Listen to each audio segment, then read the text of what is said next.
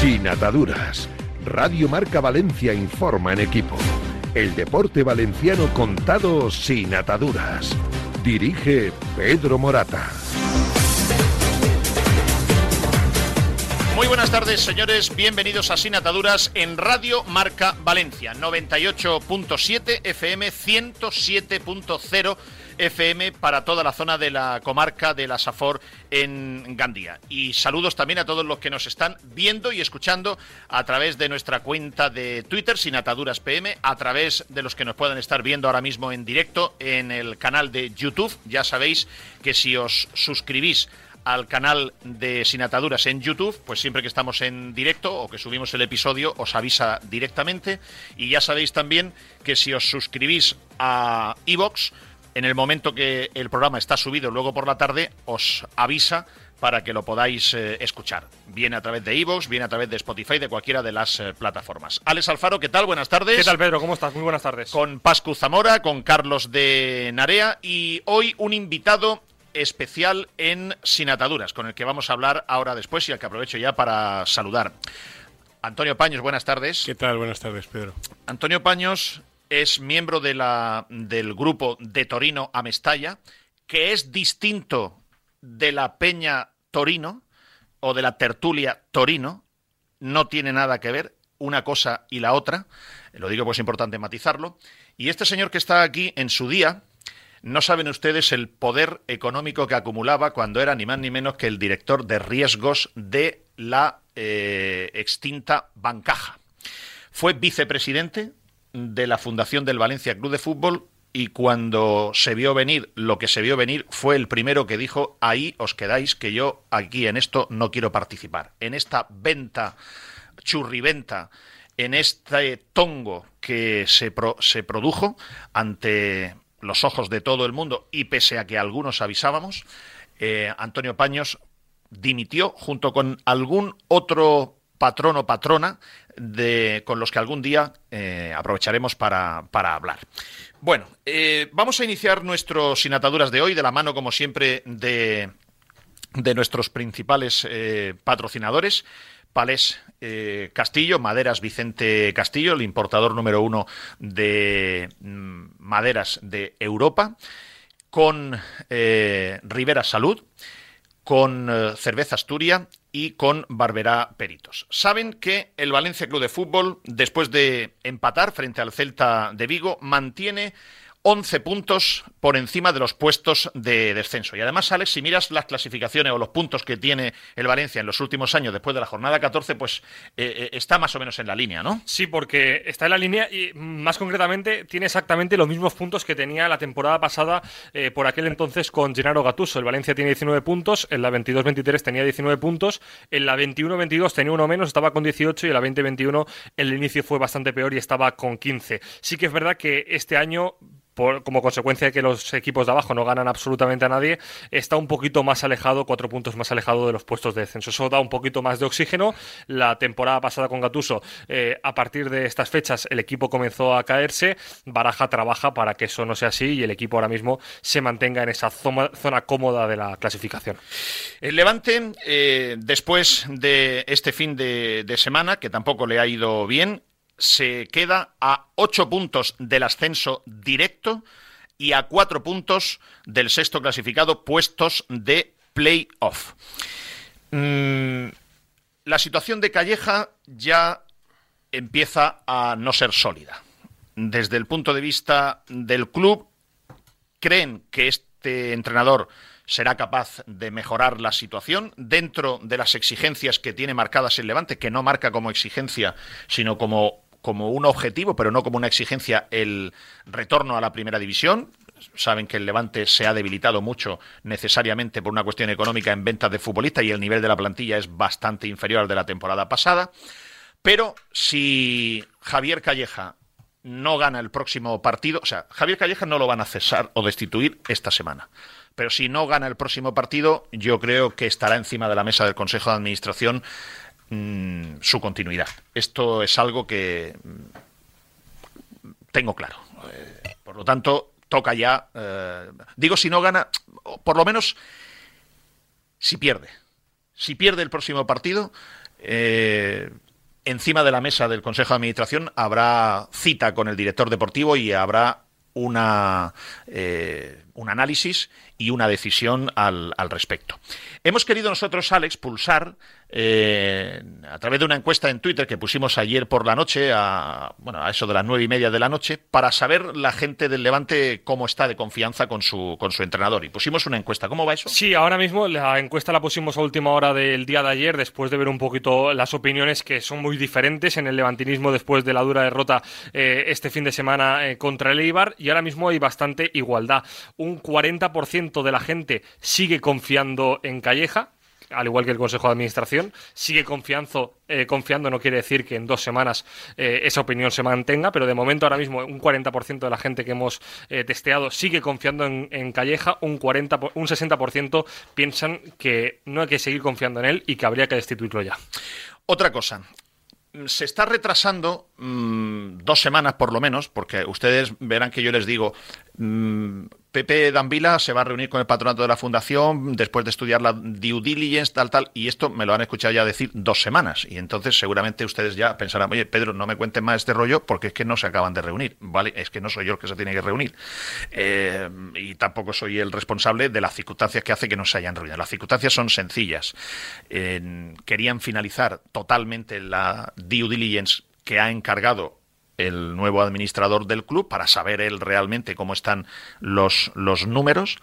Los números le arrojan eh, los números siempre se pueden ver de una manera o de otra. De esto ya me meteré otro día con más profundidad, pero los números eh, arrojan una, una, deuda total, total, ¿eh? la total del Levante. Hay que restar ahí lo que al Levante Unión Deportiva le deben y lo que no tiene dispuesto. Pero arrojan una deuda total de 107 millones de euros y yo me meteré, eh, nos meteremos en otra, en, otro programa a explicar. Ya lo hicimos en, en, su día, porque ahí en esa deuda, que es lo que debes a todo el mundo, hay dinero que está sin disponer todavía. O sea, te lo han prestado, pero lo tienes en, en la caja. Hay otro dinero que está metido en la primera fase del, del estadio. En fin, hay una serie de cosas que quería saber eh, antes de reunirse con la fundación. ¿Para qué? La tienen que mm, la fundación tomar una decisión que es opción 1 Dávila compra el 30% de las acciones de la fundación, que la fundación tiene un 60%, es decir, compra la mitad de las acciones de la fundación por 5 millones de euros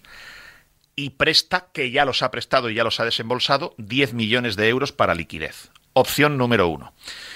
De esos 5 millones de euros que cobra la fundación del, del Levante Unión Deportiva, alguien podría decirme, oye, pero Pedro, es que esos 5 millones al final se quedan en la fundación y no llegan al Levante a lo que yo añado.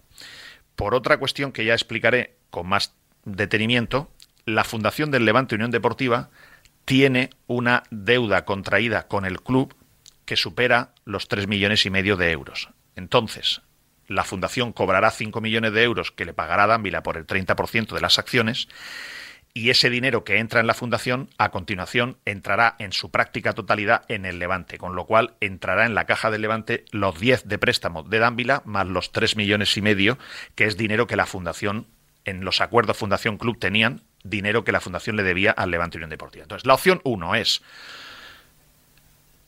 30% de acciones compra Dávila, 5 millones de euros, de los cuales como mínimo tres y medio entran en el club, más 10 que ya están en el club que los ha prestado Dávila. Opción 1. Y la opción 2 es ir a una ampliación de capital. Y si vas a una ampliación de capital, pues ahí ya la fundación puede perder el peso accionarial que tiene en este momento. Parece ser que la fundación, el patronato de la Fundación del Levante se inclina más por la opción 1. Esas conversaciones se tienen que producir esta semana y la semana que viene eh, está previsto, está previsto, si no hay más retrasos, que, como creo que era lo oportuno, mmm, José Dambila comparezca ante los medios de comunicación, que es decir, comparecer ante el levantinismo para explicar todos los acuerdos. Dicho esto, Saben que cada semana nos gusta brindar con una buena cerveza turia que no debería faltar, faltar nunca en cualquiera de sus neveras. Ponme una. Ay, qué, además sabe fenomenal. A esta hora de la tarde, además, sabe fenomenal la cerveza turia. Y para mí, la buena noticia eh, con esta cerveza turia, que además se entronca con las raíces de la sociedad valenciana, pero entronca sobre todo también con las buenas personas.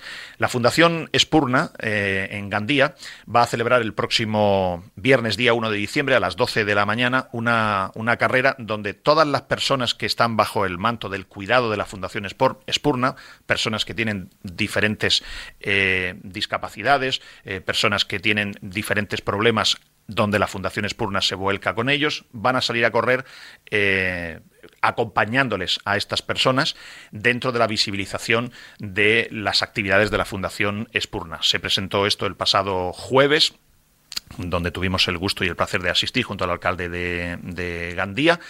Y el próximo viernes a las 12 de la mañana en Gandía es esta carrera solidaria que visibiliza eh, a estas personas de las que tenemos que cuidar y preocuparnos especialmente. Y esto me parece que es una muy buena noticia, que haya gente, que haya seres humanos que además de todos los problemas que tenemos todos, también tengan tiempo para ocuparse de otras personas que tienen también otros problemas y que eh, debemos de ser solidarios para acordarnos de ellos y ayudarles. Por lo tanto, brindo con esta cerveza turia bien alta y bien fría por la Fundación eh, Espurna. Y aprovecho para, hablando de buenas personas, no sé si me estoy poniendo muy pesado con esto. Quizá ustedes pueden decir, Pedro, qué pesado. Eh, pues lo asumo. Pero como el que se pone delante del micrófono soy yo y el que asume las críticas o no soy yo, eh, por lo menos las decisiones las tomo yo. Entonces, mm, quiero contar, ustedes saben que la semana pasada yo les conté el caso de una persona, pero habrá más en Valencia, habrá 30, 40, 50, 52, 55, no sé cuántas más habrá. En Mestalla eh, hay un, un córner si te sientas, por ejemplo, en tribuna, a la derecha, el córner de la derecha, ahí hay un espacio para unas 40, 41 personas que tengan eh, movilidad reducida, que tengan discapacidades, etcétera. Mm, y no hay más espacio. Pero hay muchas personas que hacen de su vida, por ejemplo, esta persona que yo les hablaba la semana pasada, José Luis Rodríguez, que tiene parálisis cerebral desde nacimiento, que tiene eh, tiene unas, unas mm, dificultades de movilidad enormes y, insisto, tiene parálisis cerebral. En su WhatsApp, en su WhatsApp de José Luis Rodríguez, hay una frase que dice, no hay día que no piense en la eutanasia. Esta persona no tiene, lo expliqué la semana pasada, esta persona no tiene más ilusión que que llegue el partido del Valencia para irse desde el barrio de Benicalap en la EMT línea 12 con eh, un eh, con un mecanismo móvil eh, eléctrico automatizado con un joystick. Él no se puede comunicar porque no puede hablar con normalidad. Sí que me escribe WhatsApp. Y si intenta hablar contigo es difícil que puedas hablar con él. Pero sí que tiene la fuerza para irse todos los partidos del Valencia desde la ciudad fallera, se monta en, la EMT. Eh, pusimos un tuit la semana pasada con unas fotografías de, José Luis, porque José Luis hay muchos José Luis en la ciudad de Valencia. Y si podemos, lo vamos a recuperar el tuit, lo, ponemos otra vez, Alex. Bien, mm, yo les expliqué que le comuniqué al Valencia Club de Fútbol y a Javier Solís que por favor resolvieran el problema de esta persona y de otra serie de personas como él porque no tiene más esperanza de vida y la fuerza poca que tiene para tener esperanza de vivir, insisto lo que pone el, WhatsApp, es que llegue cada 15 días el partido del Valencia y poder ir a ver a su Valencia. Pero esta persona no tiene sitio para poder ver el partido, no tiene sitio. Mm, Javier Solís le proporcionó para el partido del Cádiz una entrada, un día concreto, cosa que es muy de agradecer, pero también les voy a decir una cosa. Esto es como si alguien Mm, con una discapacidad o una eh, minusvalía me pide a mí de ir a, venir a ver un partido, o sea, un programa de Radio Marca. A mí no me cuesta esto ningún trabajo. O sea, no me, no, me he tirado de un quinto piso ni he tenido que subir al Himalaya. O sea, que no, que, no, que no es que haya hecho nada. Pero bien, se agradece. Me acuerdo que mm, incluso mm, no era una cuestión de cuánto valía el pase por una temporada. No es ese, ese no es el problema porque además José Luis, y muchos como José Luis, yo que hablo de José Luis, pero hablo de 30, 40 o 50 personas más que pueda haber. No es problema de eso. Eso se soluciona. Si no se lo soluciona él, habrá personas caritativas que se lo solucionarán. y le darán los 300 o 400 euros que vale el pase, porque esta persona mm, no llega a 650 euros al mes la pensión no contributiva o contributiva, no sé cómo se llama, que cobra. Pero yo no puedo entender cómo no tienen corazón el local management para, conociendo la situación de estas personas, dar lugar a esto. Miren, después de conocer Javier Solís, todo, en fin, todo el local management del Valencia Club de Fútbol, que estas personas están sufriendo, no hacen nada. Y a mí, José Luis, después de contar su caso, le pregunté si este partido había podido entrar. Y me manda José Luis este, este WhatsApp. Hola Pedro, ayer como casi siempre fui a ver la llegada de los jugadores al Mestalla y después me quedé hasta que empezó el partido en la puerta cero, por si a última hora alguien me mandaba una entrada, me podía dar una entrada o veía a alguien y me podía dejar entrar. Pero no hubo suerte. En las casi dos horas que estuve en la puerta cero, solo habló conmigo Ricardo Arias, que salió a última hora a fumarse un cigarro y como ya no había gente, habló conmigo. Yo le conté que quería por favor entrar y me dijo que si tuviera una entrada para esa puerta me la daba y que no entendía que no hubiera entradas para mí en mi zona. Él se fue para adentro y yo me fui para mi casa cuando empezó el partido. Si hablas con Ricardo Arias, dale las gracias por hablar conmigo. Encima, encima el hombre está agradecido como si Ricardo Arias fuese Dios y hubiese bajado del cielo y le hubiese invitado un café. A mí lo que me molesta es que Ricardo Arias, que yo sé que es buena gente, no entiendo cómo Ricardo Arias no entra y coge de la pechera a cualquier ejecutivo del Valencia y le dice, oye, esta persona que pase como sea. Lo dice Ricardo Arias. Y si no hay sitio, lo pintas. Y sigo sin entender cómo hay un palco de Meriton vacío por completo en la mejor ubicación de Mestalla. Por supuesto que tiene el máximo accionista derecho a tener la mejor ubicación de Mestalla. Por supuesto que sí. Pero no se puede no se puede habilitar mientras no sé cómo en el Valencia no son capaces de dar una orden y de generar 40 lugares generar 40 lugares, 40 espacios para personas con movilidad reducida, con discapacidad, etcétera, que es su única fuente de esperanza en la vida? ¿No son capaces en el local man si no son capaces el local management de resolver una cosa humana como esta, ¿de qué coño van a ser capaces? ¿Cómo puede Ricardo Arias ver a esta persona fumarse un cigarro y pasarse para adentro y dejarla fuera en la calle? ¿Cómo puede ser eso? Yo no lo entiendo. Yo no lo comprendo. Si me estoy poniendo pesado con esto, mm, lo siento, pido eh, disculpas. Pero es que me parece que por lo menos, por lo menos nos podrán diferenciar mil cosas en la vida. Que si Peter Lin es bueno, que si es malo, que si pero la humanidad, eso no nos puede diferenciar. Y yo no creo que sea tan difícil de resolver este problema. No lo entiendo. Bueno, las 3 y 19 minutos. Vamos a ver si para el próximo partido en Mestalla, vamos a ver si Javier Solís, Inma Ibáñez, que cobran cada uno 100.000 euros de salario del Valencia Club de Fútbol en la alta dirección, eso ponen las cuentas, que hay la alta dirección del Valencia Club de Fútbol, cobran 202.000 euros. Entiendo que la alta dirección son Javier Solís e Ima Ibáñez. Si hay alguno más, pues que me lo digan y yo lo, lo, añado. Pero en fin, por 100.000 euros al año de salario, yo creo que esto se podrían preocupar. O los 303.000 que cobran los consejeros ejecutivos, que son Kim Ko y, y Lei Jun, porque consejeros ejecutivos son ellos dos.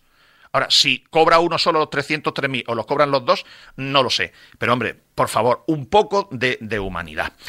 Otra cosa, eh, Alex, ¿hay alguna nota de prensa de la semana pasada, esta, alguna información? Eh, yo es que esto lo pregunto, soy un porsaquero profesional. Eh, lo, reconozco, ¿eh? lo reconozco. Pero ¿hay alguna nota de prensa, eh, declaración o algo de la semana pasada esta? Voy a hacer un audio mío y lo utilizamos siempre. Entonces siempre sacamos el mismo No, pero siempre se te puede ocurrir algo nuevo que, aportar. ¿Hay algún compromiso que haya dicho Meriton, Lei Jun, el, el local management, etcétera? Sí, vamos a reanudar las obras del nuevo Mestalla, haya convenio o no haya convenio. ¿Hay alguna declaración? Lo que ya sabemos, intenciones intención. A través de audios de Javier Solís, a través de la carta de Leijun, pero, pero comunicado oficial no hay. Sé que en el club me han dicho que tienen intención de hacer una rueda de prensa cuando se detalle finalmente el proyecto. Eso es una cuestión bastante alargada en el tiempo, es decir, pueden ser dos meses o puede ser un año. Bueno, yo le he preguntado esto a Leijun directamente, esta mañana. Mm, no me ha contestado No, la mujer puede estar ocupada, no pasa nada. Además, no tiene ni obligación de contestarme. Pero yo se lo pregunto, para que luego no digan que no preguntamos las cosas. Yo a ella se lo he preguntado. Y también hay alguna. Mira, está en línea ahora mismo. Eh, mira, un momento. Le voy a mandar un interrogante para que me vea. El, hi, Leijun, how? ¡Pam! Interrogante para que me vea ahora mismo. Estamos en. I am in lift. ¿eh? Estamos en directo ahora mismo. Otra cosa, ¿También hay alguna declaración, alguna información, algo que se sepa que va a venir el, la persona súper interesada que iba a compartir con la sociedad valenciana para entenderlo mejor y tal, Don Kiat Lim? No, y lo, hemos vuelto a preguntar, de momento no hay respuesta y el compromiso de Kia de venir, porque al final eran declaraciones huecas. Yo me he vuelto a escuchar la rueda de prensa que dio Lei Jun al acabar la última junta de accionistas y Lei Jun también se comprometió a que Kia Lim viniera más a Valencia. Es más, dijo que su presencia, la presencia de Kia Lim en el Consejo de Administración se debía a que Peter Lim, por diferentes circunstancias, iba a poder venir menos a Valencia y que por eso estaba Kia. Eh, de momento no ha venido y vamos a ver si el próximo 14 de diciembre está en Valencia él y el resto de consejeros. También le he preguntado a don Javier Solís, eh, por, ¿cómo es? Director corporativo del Valencia Club de Fútbol y portavoz, Le he preguntado si va a venir don Kiat Lim, si nos va a honrar con su presencia y si nos va a, dar una lección magistral en la próxima Junta General de Accionistas que van a celebrar seis. Mm, tampoco ha contestado don Javier Solís. Bueno, no pasa nada, ya lo veremos. Cuando llegue el día 14 de diciembre, pues si no está Kiat Lim, diremos, pues no ha venido Kiatlim. Eh, seguramente ni lo sepan. Las 3 y 22, sin ataduras, Radio Marca Valencia. Estamos en directo.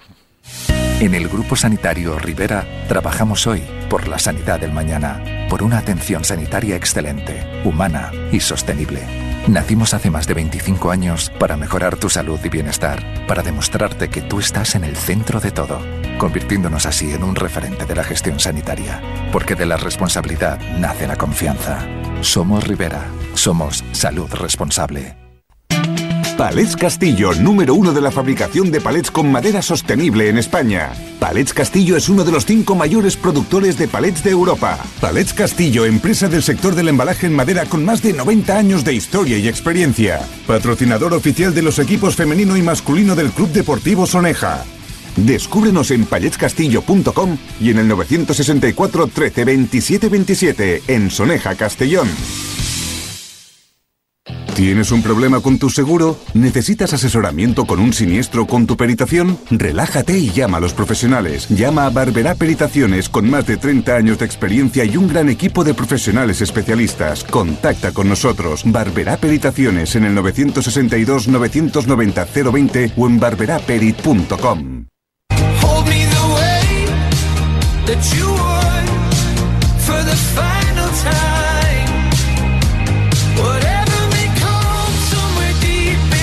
Sin ataduras, con Pedro Morata. Y con eh, Alex eh, Alfaro, Carlos de Narea, con Pascu Zamora y con Rivera Salud. Más de uno debería de pasar por la unidad de la mentira. Yo le he dicho a Alberto de Rosa, al consejero delegado de Rivera Salud, que tiene que hacer la unidad de la mentira. Y eso por ahí es una cosa que a lo mejor uno se puede tratar. Y muchos de los del local management podían pasar por allí por la unidad de la, de la mentira. Bueno, dos noticias o dos comentarios y vamos rápidamente con, Antonio Paños. Primero, la semana pasada dimos una información referente a Javi Guerra, una información no conocida. Y es que eh, Javi Guerra, el 30% de Javi Guerra es de eh, Villarreal y el 70% es del Valencia. Todo el mundo pensaba, yo también hasta que me enteré, que el 100% de Javi Guerra era del Valencia. Y esto, pues, en fin, parece ser que no le, no le vino bien al Valencia Club de Fútbol que se, que se supiera. O incluso algunos aficionados lo interpretaron como, jolín, ya estáis, ya, estáis pinchando el globo, ya estáis fastidiando. Eh, en fin, yo, yo lo siento, de verdad, pero es que, primero, no entiendo cómo esto se puede tomar como una noticia negativa. Porque esto, el Valencia Club de Fútbol, lo lógico es que lo transforme en algo que es lo que es o sea, el que debe estar aquí ahora mismo tirándose de los pelos es el Villarreal.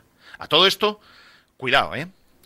¿eh? no es lo mismo en primera división jugar tres partidos bien, cinco partidos bien, que jugar 60 partidos regularmente bien. Y en eso Javi Guerra todavía no ha llegado. O sea que no nos creamos que. A ver si nos creemos que Javi Guerra es Salah. Posiblemente lo sea. Pero mm, piano, piano, calma. Ahora, dicho esto, estoy seguro que aquí el que más fastidiado tiene que estar es el Villarreal, porque el Villarreal dejó salir a este futbolista gratis en la época que estaba Mateo Alemán y eh, Pablo Longoria. Si yo fuese el Villarreal, diría, a mí no me viene bien que salga esta noticia, porque mis aficionados del Villarreal ven a Javi Guerra, que era del Villarreal, aunque, aunque es valenciano de Gilet, pero estaba en la cantera del Villarreal. Y mis aficionados del Villarreal dirán, pero ¿cómo hemos dejado a este chico irse gratis al Valencia? O sea, para mí la noticia negativa es para el Villarreal. Y al contrario, el Valencia lo que tiene que hacer es decir, le robamos amistosamente un buen futbolista que vimos nosotros y ellos no. Y tenemos el 70% porque nos lo dieron gratis. Hombre, qué menos que el Villarreal. Lo que pasa es claro, el problema es cuando lo comparas con lo que hace el Valencia con Kangin Lee. Que Kangin Lee va el fenómeno de Anil Murci, que eso lo haría después de una comida, donde Anil Murci comía mucho, y, el hombre, pues en, los postres, probablemente, que es el momento más peligroso de las comidas, decidió regalar a Kangin Lee. El, el Villarreal, pues mira, no lo regaló.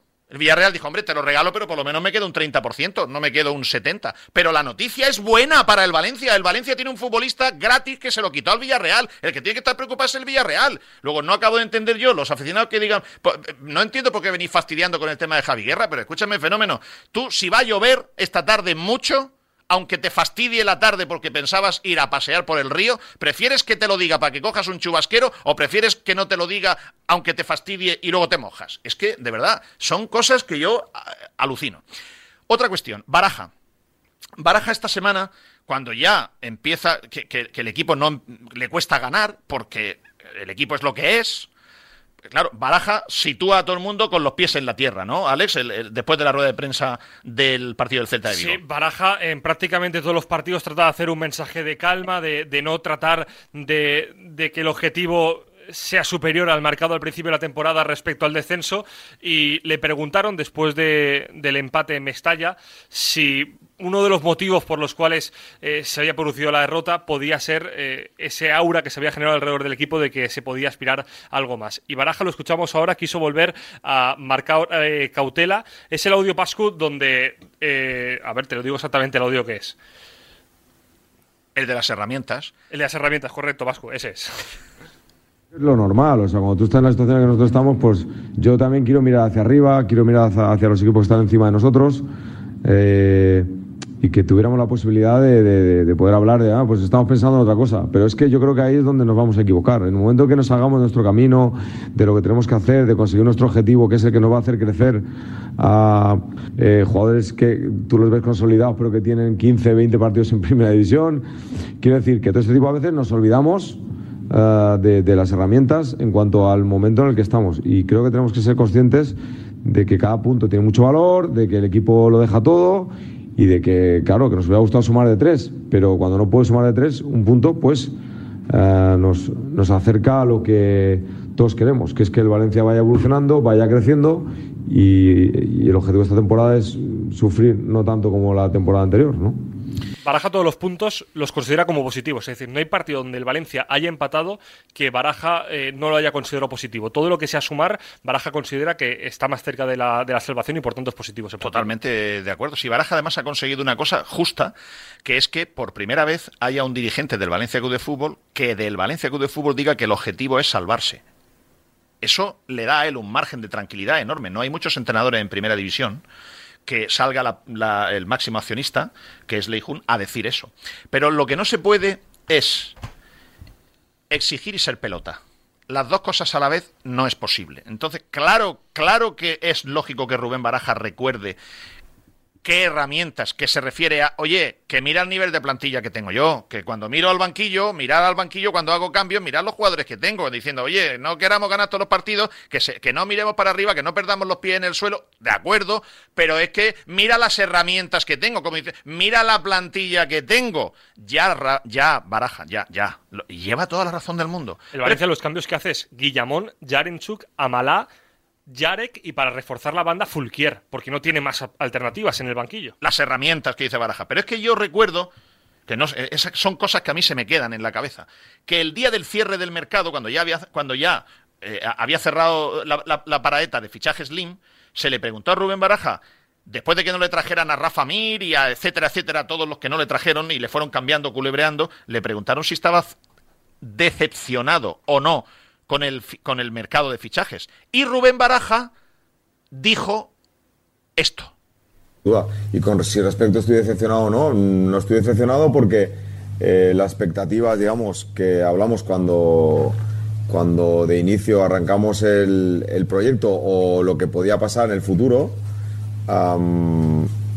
sabíamos que el Valencia iba a tener unas dificultades económicas enormes, eh, que el proyecto iba a tener eh, una reducción, digamos, de presupuesto importante, que teníamos que ajustarnos a una serie de situaciones, eh, digamos, de, coste de, plantilla mucho menor de las que eran la temporada pasada. Lleva toda la razón del mundo, pero entonces no te quejes de las herramientas si no estás decepcionado de las herramientas que tienes. O una cosa o la otra. Y lleva toda la razón del mundo. Él viene a decir, hombre, decepcionado. Yo ya sabía que íbamos a tener menos fichajes. Pero es que él le prometieron cosas que una vez más no le cumplieron y por eso él exigió que saliera la presidenta y que dijera públicamente el objetivo es mantenernos. Después de la entrevista con Antonio Paños, que vamos a iniciar ya, quiero, esto en televisión se llama cebar, de cebo. ¿Eh? Es una terminología que yo cuando he ido al programa de televisión, vamos a cebar esto.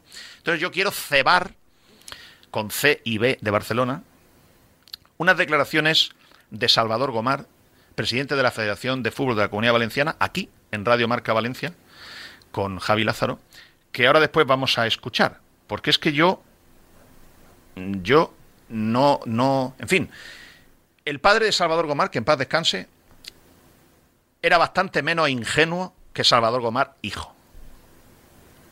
Y ahora me explicaré cuando escuchemos los audios de Salvador Gomar. Y además, el gran Alex Alfaro ha encontrado o recordado una declaración de Lei Jun que ellos sí que no dejan lugar a dudas nunca. Una declaración de Lei Jun sobre cuándo van a reanudar el estadio. Y lo dijo después de la Junta de Accionistas del año pasado. Y el bueno de Alex Alfaro, como tiene SPC en la cabeza, se ha acordado y la vamos a escuchar a Lei Jun. Y se la vamos a poner a, don Salvador Gomar a ver si es un poco menos ingenuo. Eh, como no basta con las cartas, luego volveremos a publicar, retuitear las cartas que firma el Valencia Club de Fútbol a la Federación sobre el compromiso, que no hay ningún compromiso, de acabar el, nuevo estadio. Pero ahora son las 3 y 34, un alto en el camino y vamos a hablar con Antonio Paños. En el Grupo Sanitario Rivera trabajamos hoy por la sanidad del mañana, por una atención sanitaria excelente, humana y sostenible Nacimos hace más de 25 años para mejorar tu salud y bienestar, para demostrarte que tú estás en el centro de todo, convirtiéndonos así en un referente de la gestión sanitaria. Porque de la responsabilidad nace la confianza. Somos Rivera, somos salud responsable. Palets Castillo, número uno de la fabricación de palets con madera sostenible en España. Nuestra implantación en Brasil nos hace exclusivos en la venta de madera de la mayor calidad a los cinco continentes. Palets Castillo, empresa del sector del embalaje en madera con más de 90 años de historia y experiencia. Patrocinador oficial de los equipos femenino y masculino del Club Deportivo Soneja. Descúbrenos en paletscastillo.com y en el 964 13 27 27 en Soneja, Castellón.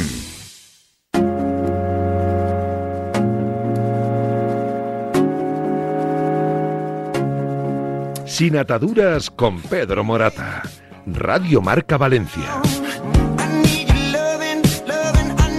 Cuando no había madera en Europa, cuando no había madera y, había unos problemas tremendos de abastecimiento, Maderas Vicente Castillo, Juan Castillo, tenía bosques acordados en Brasil para poder tener y surtir madera a todos los que la necesitábamos. Y es un empresario valenciano no sé muchas veces no sabemos los empresarios valencianos que hay en la comunidad eh, valenciana. Bueno.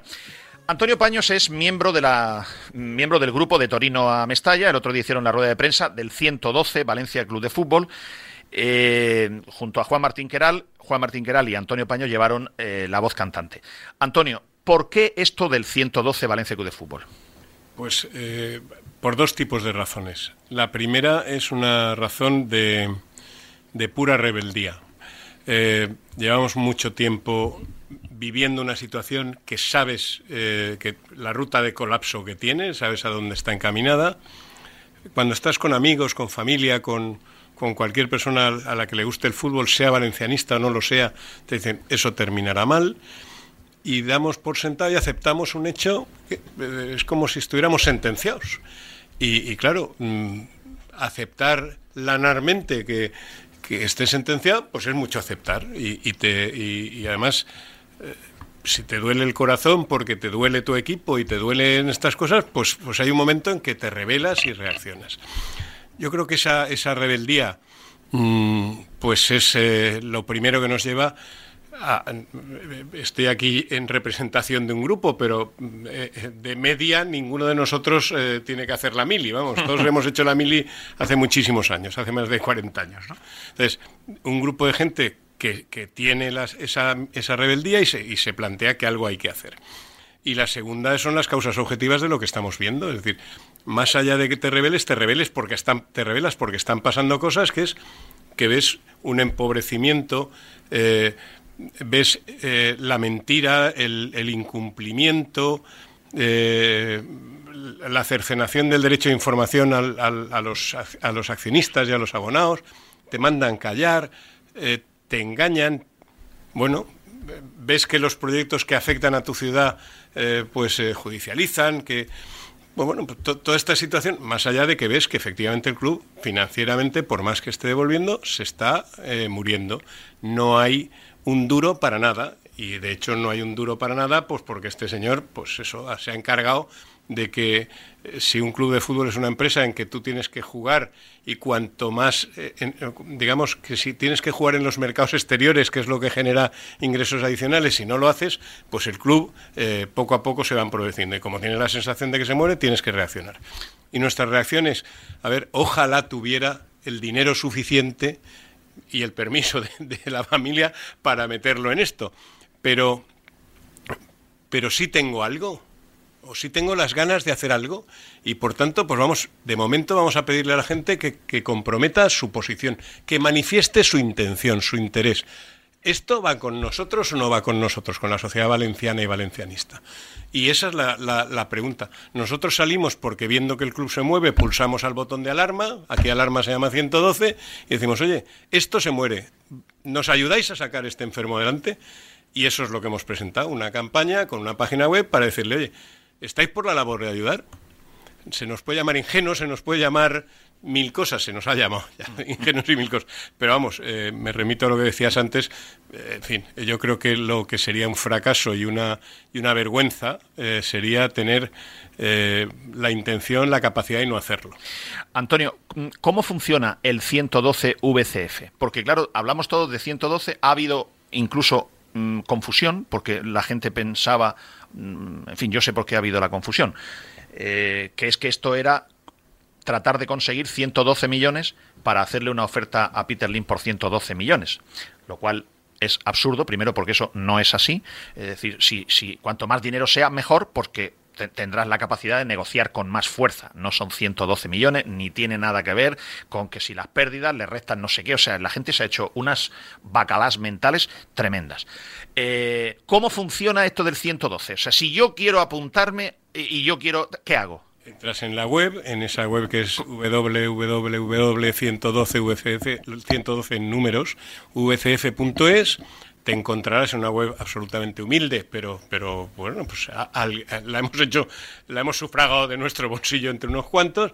Eh, pues bueno, pues te encontrarás una carta bienvenida diciendo cuál es el, objeto de la, de la iniciativa y un cuestionario que tiene básicamente tres campos: tu nombre, tu DNI ¿Y qué, y qué dinero estarías dispuesto a, invertir en esto? Nada más.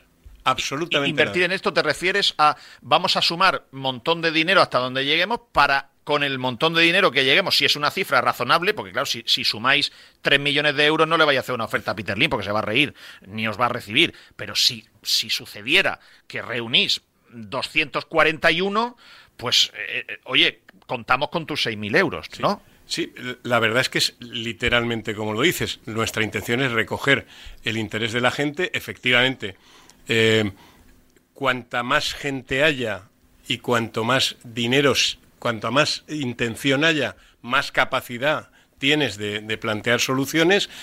Y luego quiero, eh, ya lo comenté el otro día en la rueda de prensa, porque, porque es una eh, casualidad aritmética.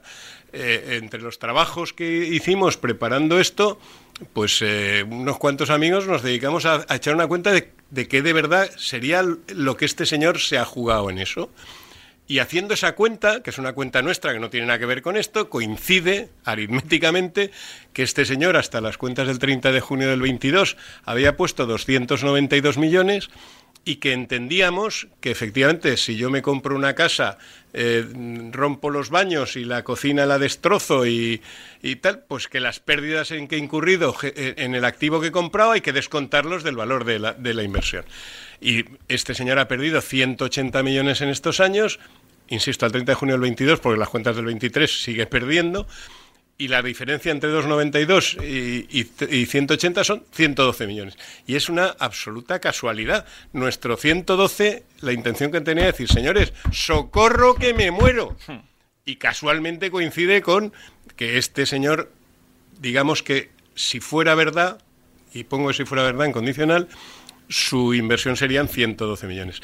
Y quiero resaltar un, un punto. Cuando descontamos 180 millones de pérdidas, en esas pérdidas que son netas se está descontando la compra y la venta de, mejor dicho, la venta de futbolistas con plusvalía. Es decir, si este señor no hubiera hecho nada con la plantilla deportiva, hubiera perdido infinitamente más dinero. Y hubiera perdido mucho más dinero que el dinero que invirtió. Luego este juguete lo, lo ha gestionado mm, de la manera que, que estamos diciendo.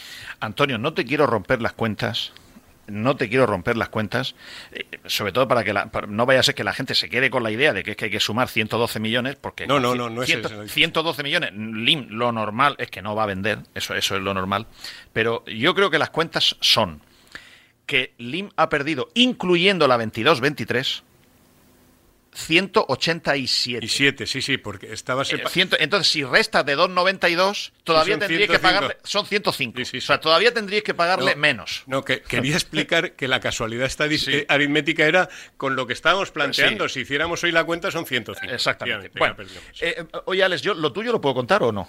Mejor no. No, vale. ¿Puedes hablar de anónimos? lo van a saber. Si hablo de... Hay un anónimo eh, en, este edificio, hay un anónimo en este edificio que se ha apuntado y ha dicho que estaría dispuesto a poner 3.000 euros. Otra pregunta que me hará la gente.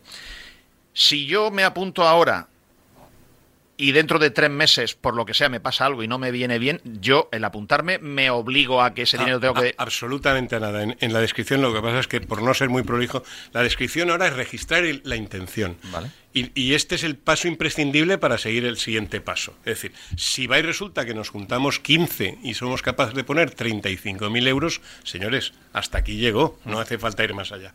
Pero si nos juntamos 25.000 y lo que dice la gente que es capaz de poner son 85 millones, fíjate si, estamos lejos de incluso de los 112, pues valdría la pena empezar a, trabajar.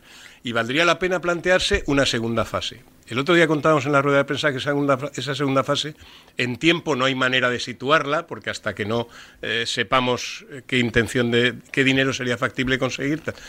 Pero en el diseño es es muy difícil que 25.000 personas o 12.000 personas sean capaces de comprar un club. Luego lo que haríamos sería crear una especie, una especie no, crear una sociedad vehículo en la que un señor no, no invierta en acciones de esa sociedad vehículo, sino deposite en una cuenta una cantidad de dinero que vaya o bien a comprar acciones o bien a su bolsillo en retorno. Es decir, hay operación, su dinero significa que hemos comprado acciones y le daremos las acciones que le correspondan en función de la, de la adquisición que se haga y si no hay acuerdo volverá a su cuenta. Y entonces sí que hay un, no hay riesgo económico, porque ese dinero no lo va a tocar esa, esa eventual sociedad si no hubiera un acuerdo de compra eh, en firme con unas cantidades eh, depositadas. Antonio, ¿te da miedo comprobar la realidad o la posible realidad? Mira, he mantenido, son, son cosas que he mantenido no solo ahora, sino, sino en muchas cosas en la vida. A veces haces cosas que dices, bueno, y, la gente dice, ¿y por qué haces esto? Pues porque lo imposible es lo que nunca se intentó. Si lo que me preguntas es si la percepción es que la sociedad valenciana tiene muchas ganas, mira, en estos días, desde el jueves de la rueda de prensa, eh, he acudido a alguna, alguna que otra entrevista y me han llamado amigos y, me ha preguntado la gente. Y está instalado ese mismo sentimiento de pesimismo. Estáis locos, no sabéis dónde vais, sois unos románticos, por no decir otras cosas de, de, más, de más gruesas. Pero tú te has apuntado. Mm. No, pues yo es que yo ya veremos si en la segunda fase. No, no, no, no. si lo que quiero es que te apuntes, lo que quiero es que te sumes a una corriente, que generes un efecto positivo en la corriente, que al final no es lo mismo, no es lo mismo que el señor Lim, si, llegáramos a, Ramos de bendecir, eh, vea que hay 25.000 personas que le quieren comprar, que de esos 25.000 hay 200 eh, empresarios o 100 empresarios que están dispuestos a jugarse una cantidad más relevante que un particular. oiga, no es lo mismo. No es lo mismo preguntarle al ayuntamiento hoy qué urbanismo quiere dejar en la parcela del viejo Mestalla si el que compra es el fondo de capital riesgo de Dubái o compran 25.000 valencianistas que son los que quieren eh, recoger la propiedad. No es lo mismo. No es la misma pregunta para la Caixa, no es la misma pregunta para nadie. Hay una cosa, Antonio, aquí que acabas de decir que para mí es muy importante y le ruego por favor a la gente que preste atención a esto que eh, acaba de decir Antonio Paños y que yo quiero remarcar. Miren, los políticos y los bancos le tienen miedo a la masa. Repito, Pedro Morata, dos puntos. Los políticos y los bancos le tienen miedo a la masa. Para toda la gente como yo, Antonio, yo soy un eh, pesimista de esto. Te lo reconozco. Pero aquí estoy tratando de darle altavoz. Pero me gusta ser honesto. Para todas las personas que como yo creemos que no vais a reunir yo creo que dije 12 millones. Mm, a lo mejor me llevo una sorpresa y Dios quiera que me coma mis patatas. o sea, mis palabras con patatas.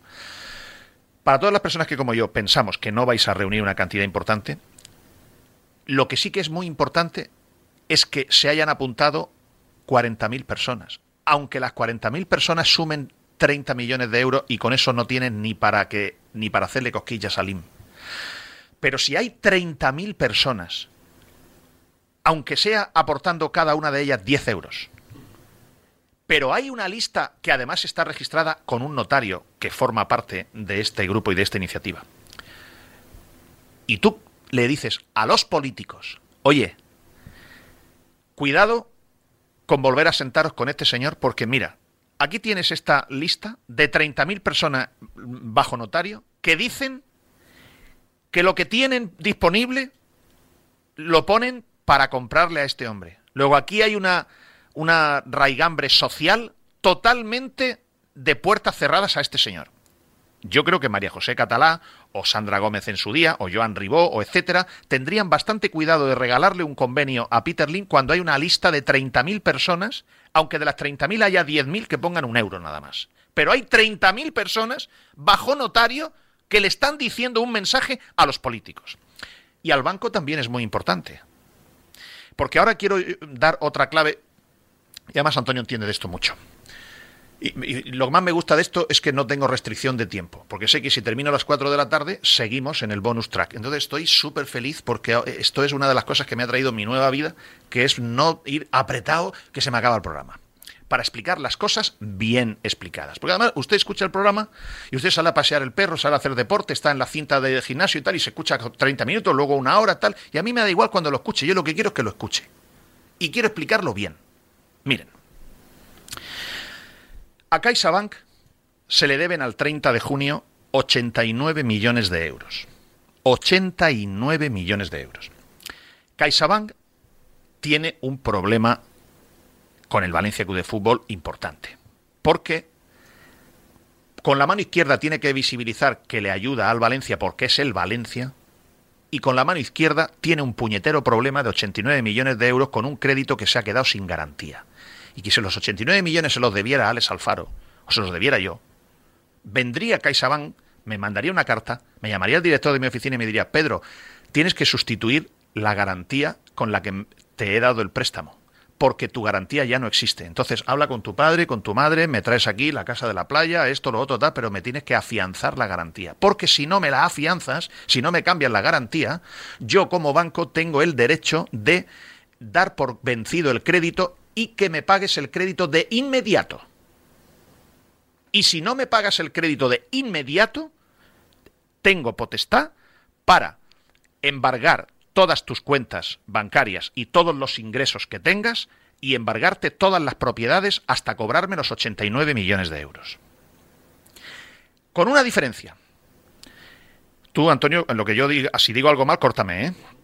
Si, no me corta, entiendo que lo que estoy diciendo es correcto. se lo estoy diciendo a un señor que este señor que está aquí sentado era el director de riesgos, es decir, el señor que, que decía sí o no en una operación, si tenía riesgo o no, bancaja. O sea, no estamos hablando con alguien que no entiende de esto. Este señor se ha cargado operaciones de, de, 100 millones o ha autorizado de 50, etcétera, etcétera. No, no hablamos, es que es importante que sepamos con quién estamos hablando. Cuando el señor Lin compró el Valencia Club de Fútbol, se plantó Lei Jun, que eso lo hizo fenomenal para ellos. Y para el Valencia también, si se mantiene. El Valencia tenía una deuda de 255 millones de euros, 230 con Bankia y 25 con Banco de Valencia. Y el señor Lim cogió a los dos bancos, Lei Jun lo hizo, y les dijo a los dos bancos, yo estoy dispuesto a comprar el Valencia Club de Fútbol, donde ustedes tienen un riesgo altísimo, pero ustedes me tienen que hacer una quita. Es decir, de un plumazo, ustedes me van a quitar 61 millones de euros. Esto usted usted y yo no se lo podemos hacer al banco.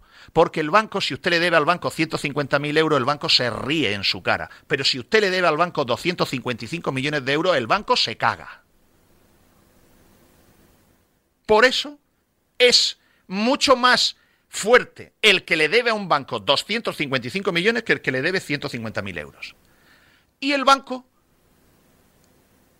para que el banco pudiese cobrarse los 255 y hubiese un propietario que le generaba más credibilidad que lo que había, que no se pagaba la deuda, el banco dijo, de acuerdo. Y el banco se inventó una cosa que se llama PSA, que en inglés significa Profit Sharing Agreement, y que en cristiano usted y yo significa que le perdonan 61 millones de euros. Pero como eso no se puede hacer así, con esa cara dura, lo que se hizo es, bueno, mira, esto es un contrato de Profit Sharing Agreement, significa que si usted tiene EBITDAs de más de 40 millones de euros, usted me devuelve una parte cada año. Y el Valencia no ha tenido EBITDA de más de 40 millones de euros ni cuando Franco hizo la mili. Luego, eso es una quita encubierta. Al Valencia Club de Fútbol le perdonaron 61 millones de euros. Y ahora ustedes dirán, este, este Morata, ¿qué coño me está contando a mí ahora? Sí, sí, es que ahora, ahora voy, ahora voy, ahora voy. A lo mejor no se consiguen 300 millones de euros para comprarle el club Alim, que yo no sé cuánto querrá Alim, lo sabremos cuando alguien serio se siente delante de él. Pero Antonio, rectifícame si me equivoco. Si a CaixaBank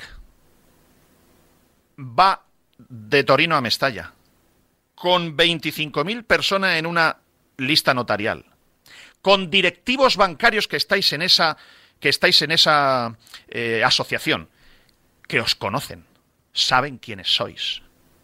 En esa asociación yo sé y conozco, hay jueces, abogados, el propio Martín Queral fue consejero de Bankia, el propio García Fuster fue consejero de Bankia, es decir, Goiri Gonzarri a muchos de todos vosotros os conoce sabe que no sois unos pelagatos.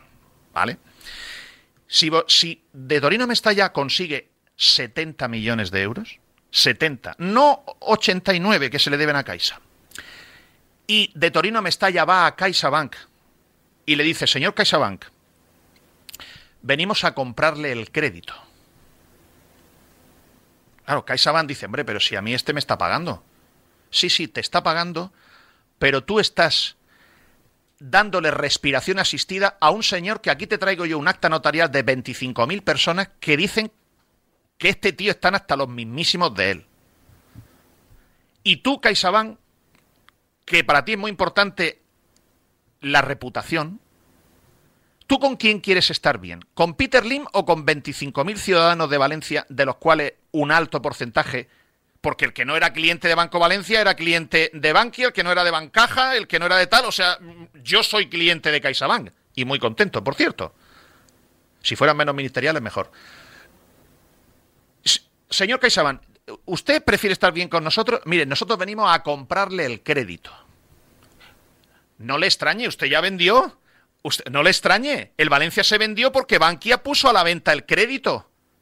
No, le extrañará a lo mejor CaixaBank puede ser que venda el crédito y si de Torino a Mestalla y 25.000 personas son los dueños del crédito del Valencia, alguien dirá, pero bueno, ¿y eso para qué sirve? Para mucho, para mucho, para muchísimo. Porque miren, aquí lo que hay que hacer es pegarle pellizcos todo lo fuerte posible a Peter Lim para que venda. Pellizcos donde sea, donde sea, en los tobillos, en las orejas, en el estómago, en los testículos, en el trasero, en los riñones, pellizcos, que diga, y que ya se arte y digan, mira, ya estoy harto.